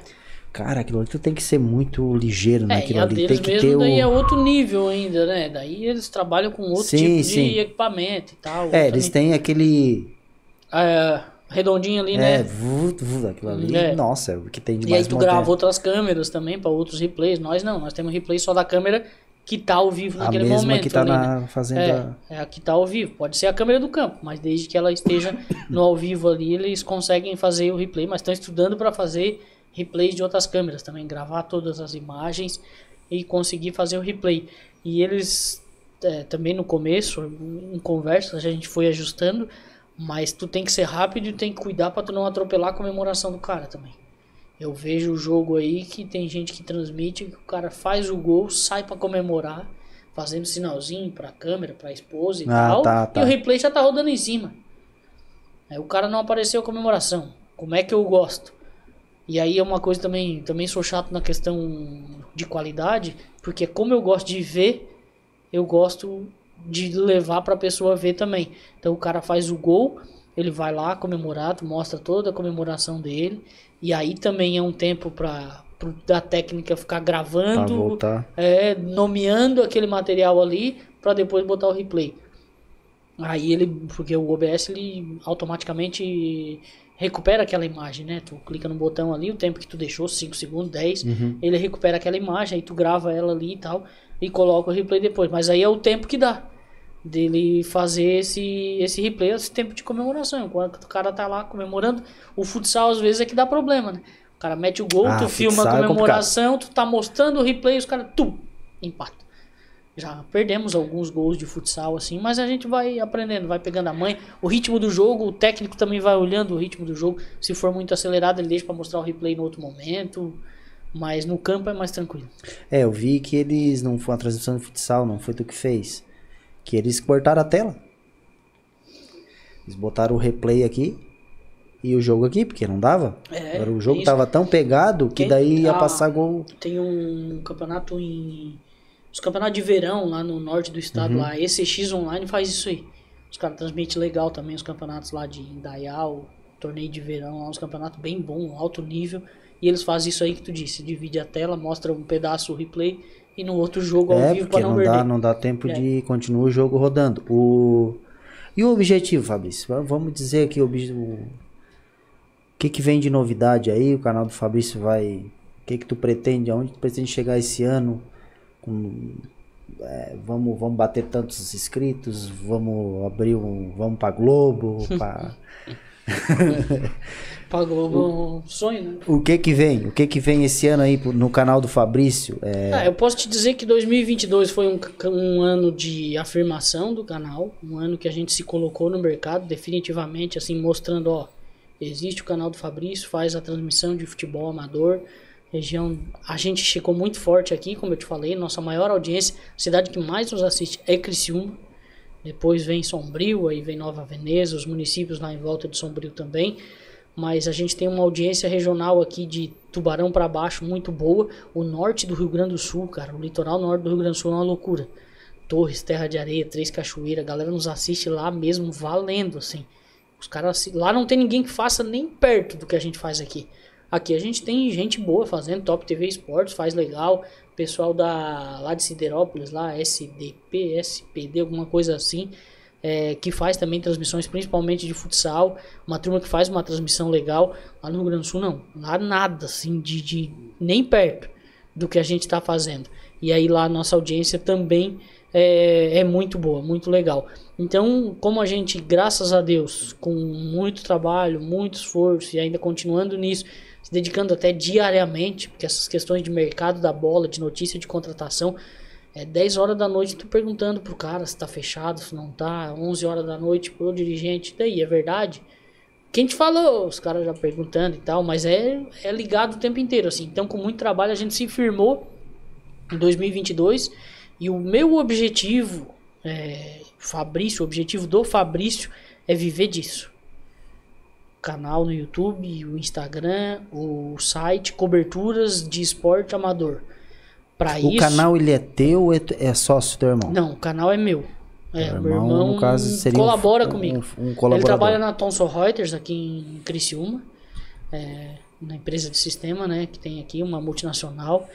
Me ajuda muito, é um braço. Muito bom. É, o João tá louco. Fala pouco, mas fala certo. É, fala o é- necessário. É isso, bom comentarista, bom repórter, as perguntas é, ele faz também muito bem E elaboradas. ele é muito engajado, né, cara, no É. esporte. Ele, ah, porque tal jogo que aconteceu isso contra aquele cara. É. tem- Cara, o bicho tem que entender do, do amador pra É, estar ali, né? cara? É, sem o João seria muito difícil de fazer, assim. Ele é muito bom no que ele faz mesmo, me ajuda demais, assim. É, mas ele tem a vida dele para tocar e tal. Eu quero viver do canal, assim. Quem dera um dia eu tivesse condição de, inclusive, contratá-lo para trabalhar comigo nisso. Mas como não é possível, sabe, é, né? por enquanto. Então a gente fez esse planejamento, como eu te falei ali, citando de novo o meu cunhado Rafael e o Joel lá, a empresa deles, a gente fez o planejamento para tocar o ano inteiro do canal, tem os valores ali de anúncios, anúncios muito bem feitos, muito valorizados. Quem anuncia ali não é, não é um patrocinador qualquer. O cara tá anunciando, eu tô vendendo um produto para ele. Então ele vai aparecer, eu vou falar a marca dele. Amanhã vai ter 30 pessoas batendo na porta dele comprando o produto dele. Não. Mas a marca dele vai ser falada no mínimo três vezes durante o jogo e vai aparecer no mínimo 15 vezes. É, isso é uma coisa que eu vivo aqui bastante, que no começo a gente parecia que eles estavam fazendo um favor. É, isso é, eu tenho. Ah, cara, Eu tô dando uma mão, até quando eu tinha um sócio, que era meu primo, e a gente começou, eu comecei com meu primo e tal. E vou, vou, vou dar uma mão, vou dar uma ajuda lá pra vocês. Entendeu? O cara ia, o cara ia porque o cara precisava. é isso, é. Aí hoje eu já faço questão de bater na tecla. Não, peraí, a gente tá fazendo uma troca, É isso. né? Tua Tu tá marca tá no- Tá fortalecendo. fortalecendo a tua marca, né? Enquanto isso, eu tô fazendo o meu trabalho, ganhando o meu ganha-pão e tu tá fazendo Ex- marca da tua marca. Exatamente, Isso, isso tá é passando muito a Anjo importante. agora aqui. Vai amanhã um monte de gente comprar a Ah, tinta lá- da Anjo. Ou eu vi a tinta lá, não pode não, cara. É mas diferente. a hora que o cara precisa.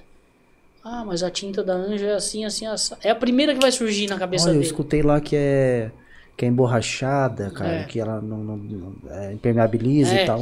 E outra que eu procuro criar sempre um, um circuito do ganha-ganha. Eu costumo dizer para quem me assiste, tu vai precisar, vamos citar o exemplo da Anjo de novo, vai precisar comprar tinta? Se tu assiste esporte, se tu gosta disso que a gente está fazendo, vai comprar da Anjo. Eles nos ajudam. E vai lá e diz, inclusive, que viu aqui o comercial. A gente cria cupom de desconto e tal. Mas vai fazer isso. Vai no Mercado Pavan se tu vai comprar alguma coisa amanhã. Vai lá no Mercado Pavan. Compra lá. Diz pro cara que tu viu ali. Por quê? Vai. Ele vai saber que o patrocínio, que o, que o anúncio dele está sendo visto. Tu vai comprar um produto de quem apoia o futebol e o cara vai continuar apoiando o futebol. Então tu cria esse Vira circuito. É, tu vai fechar esse circuito aí que todo mundo vai ganhar. Aí daqui a pouco o cara, opa, no futebol dá. Então vou patrocinar o time lá do meu bairro também. Vou botar o nome na camisa. Porque a galera do futebol compra aqui.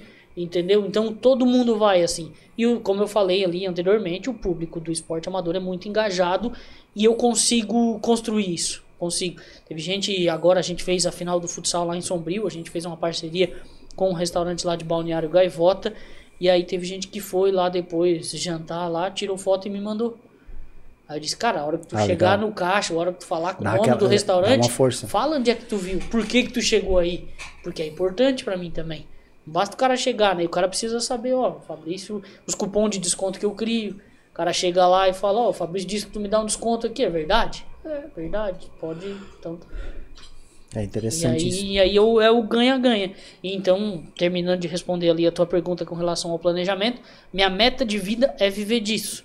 Quanto tempo eu vou demorar para conseguir? Não sei. Hoje eu tô conseguindo vender o suficiente para empatar. Talvez esse ano eu já consiga algo mais do que empatar. E assim a gente vai engatinhando. Graças a Deus eu tenho um trabalho que sustenta a minha vida, minha família e tal. Mas daqui a pouco, se me faltar esse trabalho, se eu sair por um motivo ou outro, sem chão eu já não fico mais. Eu já tenho um caminho a seguir. E por pouco o canal não parou esse ano, tá? É. É, por pouco. Oh, não, né, Fabrício? Quase que é, fui a Florianópolis com o Thiago Zilli para fazer assessoria dele de deputado estadual. Aí eu não teria como fazer o canal. Mas as coisas não aconteceram, a gente conversou. E aí ele também vai ser um parceiro nosso agora também no canal. Eu disse, ó, me ajuda aqui, vamos botar a tua marca aqui também vamos tocar em frente. E aí nós E como é que tu faz? Tu, tu elabora, por exemplo, vamos fazer a Copa Sul. Chega pra empresa e faz o valor total que vai custar a Copa Sul de anúncios. É, também. Mas eu tenho plano anual. Eu tenho preço por competição. Eu tenho meu material ali, meu Media Kit, que vai mostrar tudo que eu tenho de visualização. tu sabe também a vantagem da internet com relação à rádio e a jornal é que eu tenho números que comprovam. Exato. Não é número de pesquisa. Tipo, se eu quiser hoje mostrar, não. A, a- tem aquela pesquisa da rádio do Demora e tal. não, É, tu tem. e, e aí tu tem que saber se a, se a, se a empresa da pesquisa é realmente confiável, se não é, se mexeu, se não mexeu. Ah, eu tenho, eu tenho uma rádio e a cada 10 pessoas, 7 ouvem minha rádio. Ah, não. Cada 10 pessoas que ouvem rádio. Essa pesquisa perguntou para 100 e 10 ouvem. Aí desses 10 que ouvem, 7 te ouvem. Aí tá, beleza. Mas isso eles nunca falam. O jornal também, antigamente, até na faculdade de jornalismo a gente aprendia. Cada jornal impresso, naquela época, a cada assinatura de jornal valia por 5 leituras, no mínimo. Porque ou chegava na casa e a família toda lia, ou tava num comércio, num dentista, numa sala de espera de um consultório e todo mundo lia. Hoje não existe mais isso. Hoje pouca gente lê um jornal. Então tu tem que ir para as métricas que te comprovam. E essas métricas estão no online, no YouTube, no Instagram, eh, no Facebook. E aí eu tenho como provar. O meu Media Kit mostra tudo isso. Foram mais de 500 mil visualizações, site, Instagram e YouTube em 2022. Cara, é meio milhão de visualizações. É bastante. É, É na bastante nossa coisa. região. Muita coisa. É, num nicho só, numa coisa só e na nossa região. É muita coisa. Eu pretendo chegar ainda, terminar um ano, fazer um milhão de views num ano. É uma coisa que vai demorar um pouquinho mais. Pode ser que demore, mas pode ser que aconteça esse ano também. Meio milhão eu consegui chegar em 2022, dentro do ano. E aí ali eu tenho uma tabela de preço por campeonato. Essa tabela mostra valor da Copa Sul tanto, valor da Alarme tanto. São os grandes campeonatos. Valor do Municipal de Sombrio, que eu não posso deixar de transmitir em minha casa. A galera me cobra muito também lá e é um campeonato muito forte. Tanto, valor de campeonato regional da LAC e tal. Tá tudo ali, tabelado. Na soma dá um valor, que é o combo do ano inteiro. Dou um desconto nesse valor. Fecho com o cara pro valor inteiro. Dois tipos de comerciais. O em L, tu assistiu a transmissão, tu já viu, né? Parece aquele comercial em L, que aí surge ali de vez em quando no jogo. No mínimo três aparições, é, no mínimo 15 aparições durante o jogo e três leituras ao vivo do narrador. Ou em cartão, que é no cantinho da tela ali, que fica rodando o jogo inteiro. E aí sem leitura do narrador, no máximo um agradecimento ali e tal. Daí é um preço muito mais baixo. Um- Tem um até- destaque menor, né? é, até Né? porque o cara não aparece tanto, não, Sim, não, não, sim. não, não, não fortalece tanto a marca dele, vai girar. E, os, e quem fecha comigo tem exclusividade. Ah, fechei com o Coralcast ali para anunciar no meu canal, nenhum podcast mais anuncia. É só ele, vou falar só daquilo ali. Então eu faço esse plano, faço o ano inteiro, divido ali em 12. O cara quer pagar de janeiro a dezembro, de março a março, ou em 10, enfim, paga como quiser, pode ser em cartão, tem empresa, tem nota fiscal. Então é um trabalho que está sendo feito bem sério, bem planejado, planilhadinho, organizado, porque como eu disse, se meu sonho é viver disso, não pode ser a lavonteira, não pode ser É de qualquer uma, jeito. É uma coisa que a gente preza aqui também, leva bastante a sério é isso, é a questão do, do- de cumprir aquilo que a gente faz patrocinador, não é porque ah, é local, é o meu, é o meu amigo, é meu vizinho, é né, e que a gente pega e vai fazer de qualquer jeito. Até aconteceu no Caravaggio que a gente lotou aqui o, polenta frita. Aliás, muito mais engajado que o metrô nessa parte. O metrô a gente lutou para conseguir botar as marcas suficientes para bancar o programa. O Caravaggio sobrava. E foi É, uma das coisas que o Metropolitano fala é que seus patrocinadores são de Criciúma, né? É, não é ali dentro ali para tirar alguma coisa dali, o esporte dentro da Veneza ali, Nova Veneza, cara, é complicado. E aqui é um distrito mais fechado, né? O pessoal é bairrista. Agora aqui, cara, e aí então o a gente fez o planejamento pro Caravaggio chegar até a final. Era o máximo que podia. E saiu antes, né? E aí é, os, ficou pago aqueles patrocinadores pro programa Polenta e não ia ter mais programa. A gente não ia fazer programa para ficar olhando pra cara do outro sem ter o que comentar. A responsabilidade foi, a gente pegou, calculou os dias que tinha a ver de programa de tal, tal. A gente deu duas opções. A gente devolvia o dinheiro que a gente tinha, isso o Coralcast. Uhum. Devolvia o dinheiro que a gente não ia poder cumprir ou a gente passava para o Coralcast, que é o meu programa, para ficar anunciando. Aí a grande maioria escolheu, ah não, pode anunciar então, no, já que já tá pago, anuncia. Tratar com seriedade para amanhã ou depois eu chegar nesses caras e eles, não, beleza. É, tem, tem que ter, tem, que, ser, assim, sério. porque tem muita gente, daí é em toda a área, mas tem muita gente que vai fazer e faz de qualquer jeito. Ah, por que tu não pega um, por que tu não bota menor esse valor e pede por jogo? As portas são as mesmas, a região é pequena, não é uma região de grandes marcas fortíssimas nacionais que vão te bancar um- um- uma empresa só te bancar o ano inteiro, então tu vai bater na porta. Por que, que o verão eu paro? Primeiro porque o pessoal não leva muito a sério os campeonatos de verão. Campeonato de praia é mais, mais solto, assim. Tem muita confusão. Tá acontecendo lá no Arroio, no Morro dos Conventos, muita confusão. Briga e discussão e tal. Fora que estraga os equipamentos na beira da praia, né? Se tu vai transmitir o campeonato de areia, tu já vai ter problema aí com câmera, com microfone. Porque mesmo que, que tu não bote eles na areia, a areia sobe e vai. Não, não. Se Vai dar for, problema. for somar tudo, não vale a pena. E tu vai gastar o teu a tua conversa com o, o anunciante é, por dois meses de campeonato ali, por um mês e meio, por um campeonato que nem tem tanta audiência. Quem domingo de tarde vai estar te vendo ali, se não vai estar na praia. Ainda durante a semana à noite, o futsalzinho, dá pra fazer, mas daí eu vou fazer só a final. Porque senão tu vai ficar fazendo 9x1, 12x2, porque daí tem 3, 4 times fortes e o resto tudo meia boca. Aí tem muita goleada. Também não vai tirar audiência. Então tudo tu tem que pensar. Inclusive na resposta que tu vai dar pro cara. Daqui a pouco eu vou mostrar os números pro cara. Ó, mas esse jogo aqui tu tem só isso, 300. Hoje todos os jogos nossos dá 3 mil, 2 mil visualizações no total. E sempre 200, 300. Dependendo do nível do jogo, 400 no simultâneo. E isso é grande. Tem gente que acha que não. Não, é mas grande. é muito grande. É cara. muito grande. É muito grande. É Pro muito YouTube, pra nossa região, pra um nicho só, é muito grande. É, grande pra caralho. É, são bons números. Tu sabe como é difícil chegar, né? Ah, eu sei. É difícil. É compartilhamento, É é botar como- no Instagram, é, É botar... como eu te falei, o nosso hoje, até o YouTube virou a chave esse ano aí. Virou a chave e ele vai apostar em shorts, os videozinhos curtos que já tem no TikTok, tem no Instagram, tem. E pra te ver que o nosso não dá muitas visualizações o podcast todo. Mas o corte, cara, geralmente passa de 5 mil, 10 mil. O cortezinho, aqueles cortezinhos que o cara coloca Curto, né? curto. Às e... vezes o cara não tem tempo pra ver um podcast E inteiro. aí tá, ver- e a marca tá que tá ali. Eu faço um corte teu, aparece a marca. Tem a marca no cantinho. Uhum. Isso. Entendeu? É, então vai, vai para longe. É. E Isso é muito interessante. E é o caminho, cara. Hoje todo, todo mundo tem uma Smart TV em casa. Então é o YouTube que tu vai assistir. Tu tá assistindo um vídeo. Se tu tá inscrito no canal, daqui a pouco o, o, o algoritmo vai te jogar aquele vídeo porque tu já viu uma vez o podcast. Então assim vai. E é o caminho que as empresas estão assumindo também. Algumas empresas às vezes até negam. é, porque investem no seu no, no- no- no- tráfego pago ou no patrocínio, né?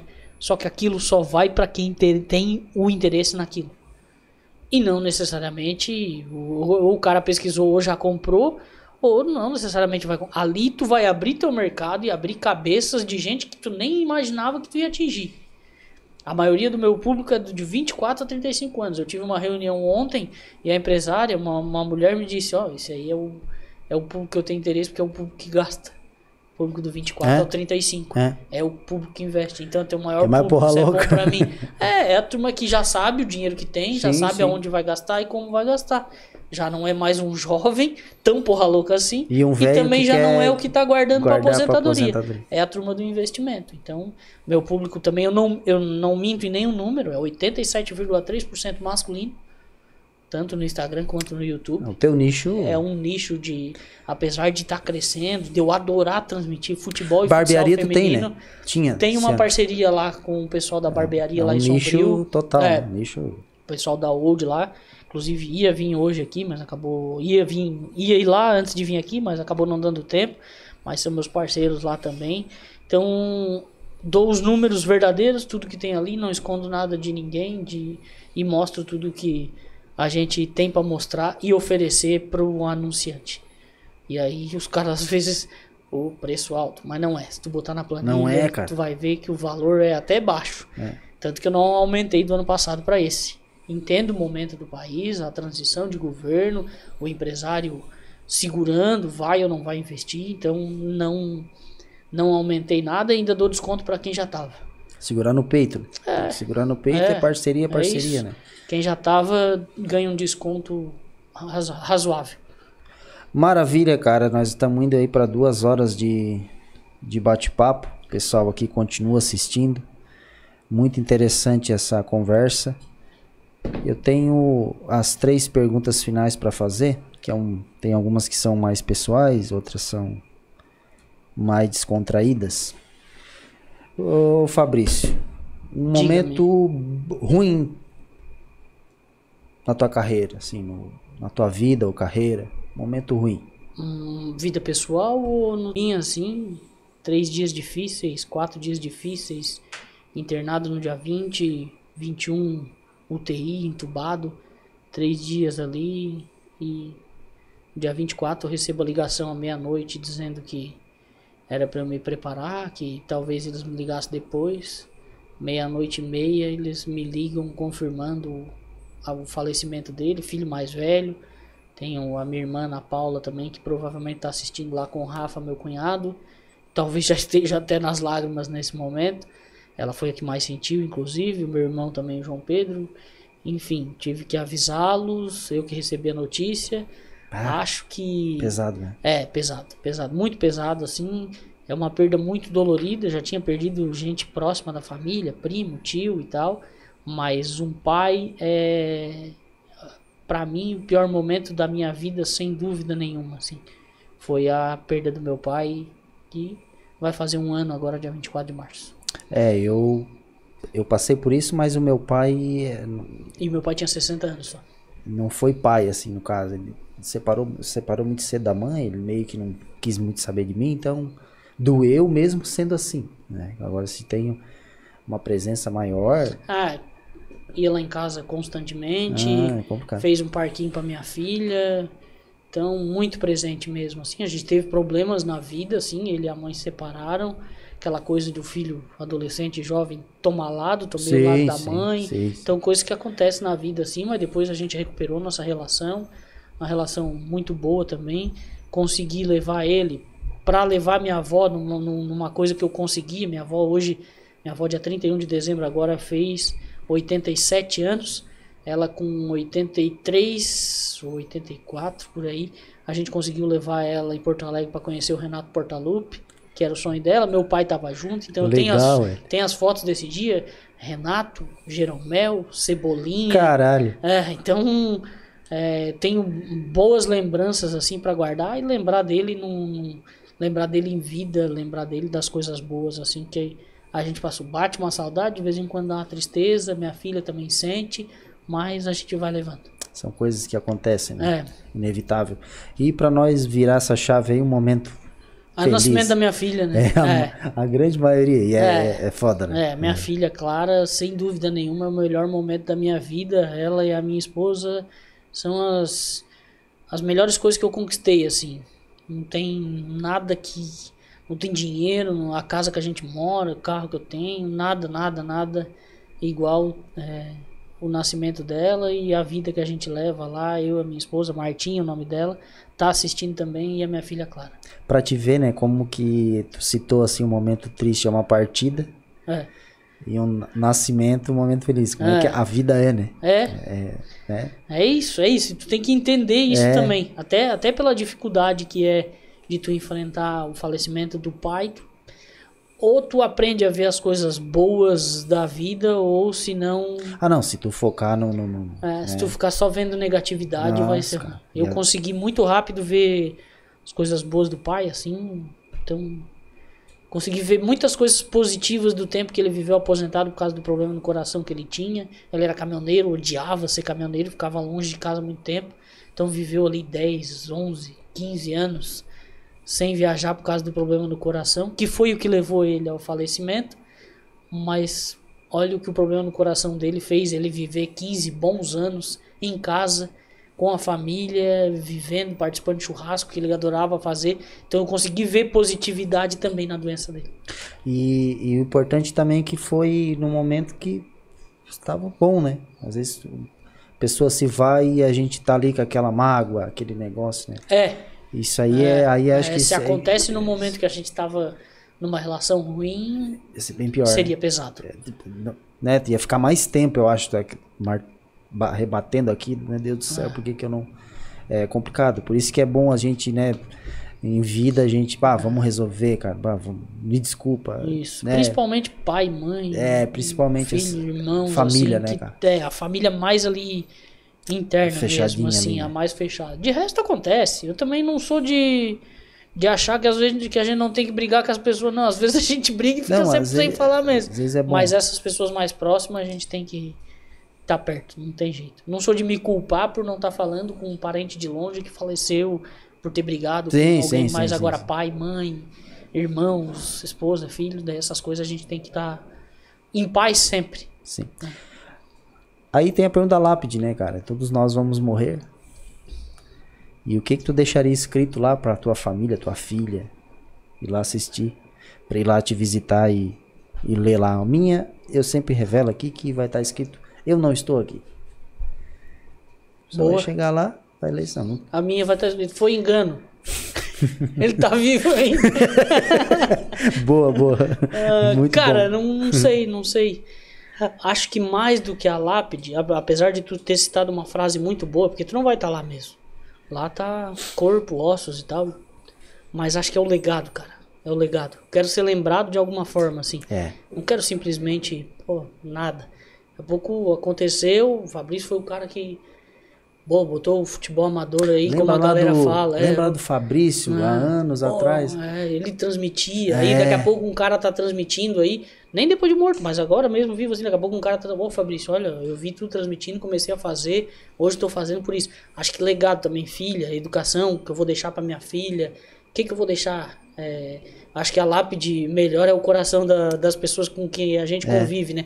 Então o que que eu vou deixar no coração da minha filha, da minha esposa, sei lá quem vai primeiro também, mas... É, O cara sempre espera que é o cara primeiro. é, tem que ser, né, cara? tem que ser. Não, não- É no complicado, caso- né? é, pri- principalmente nesses casos assim, né? Mas eu costumo dizer que com pai e mãe, quem tem que ir primeiro são eles mesmo, porque é a lei natural da vida e um pai e uma mãe não vive sem É um difícil. filho, né? É difícil. Então, mas é, acho que o principal, o principal legado, a principal marca ou escrita em lápide tem que ser no coração das pessoas que tu vive. Tem que ter deixado alguma marca positiva, uma educação boa, tem que ser lembrado como um bom pai, ter boas lembranças. Outro dia eu tava na piscina, postei uma foto com a minha filha, assim, num- numa piscina que tem lá em Sombrio, Parque das Águas, que a gente vai quase todo dia. É, e aí a gente foi lá, eu tirei a foto e ainda botei no- no- na legenda do Instagram, né? Criando bons momentos. Porque eu acho que é isso que vai levar pra vida. Precisa criar bons momentos pra ser lembrado, é, como eu disse, né? Quero ficar com as boas lembranças do meu pai e é isso que eu Sim. quero também deixar pra minha família. Perfeito. É, é isso. Fabrício, obrigado. Obrigado por ter se deslocado longe, bater um papo. Faz, faz tempo que a gente tava tentando, a gente tentou ano passado, e daí tu tava envolvido na questão de, das eleições ali, do, Isso, tava né? com Aí isso. tu falou, bah, tá uma correria e também tem É. os negócios do final de semana. Longe e agora deu certo. Espero que a gente continue fazendo alguma coisa junto. Vamos fazer algum projeto. Vamos lá, vamos fazer uma parceria aí. Vamos fazer uma parceria legal. Quero te parabenizar aqui também, cara, por esse estúdio aqui. É uma coisa que eu tenho vontade de ter também. Eu acho que é um caminho sem volta. A galera procura. Ah, eu quero fazer um podcast sobre economia, eu quero fazer um podcast sobre finanças, quero fazer um podcast sobre culinária, como tava brincando ali Sim, o sim. nosso amigo Marcos ali também. É, então, eu acho que é, o que vocês estão fazendo aqui também é deixar um legado muito em breve, assim, porque estão iniciando aqui na Nova Veneza, aqui no Caravaggio, um trabalho bem legal. Então, parabéns, obrigado pelo convite. É longe mesmo, é distante vir aqui, mas eu gosto, eu gosto. É, tu viu, né? O tanto que eu falei aqui, Eu quando ligo essa latinha aqui, quando ligo o microfone, é um abraço. Vai embora. É legal, é legal. Muito obrigado. Obrigado ao pessoal que, que assistiu até agora. Siga lá o canal do Fabrício, Jogo Amador, é, transmitido com excelente qualidade. Tá? Siga também o Instagram deles ali, que tem sempre novidade de jogador e cortes e tá? E tem o site também do canal do Fabrício. Siga também as redes sociais do Coralcast. Siga o Harry, arroba Harry, tá? Que ele tá lá no Instagram. Como é que é Harry? é R-A-R... H-A-R-R-Y. Tá? Ah, Harry. Mas é o nome mesmo? Não, Ah, é tá. porque ele é parecido com o Harry. Potter? É. Ah. Ele era mais, agora ele deixou o bigodinho. Mas ele era mais.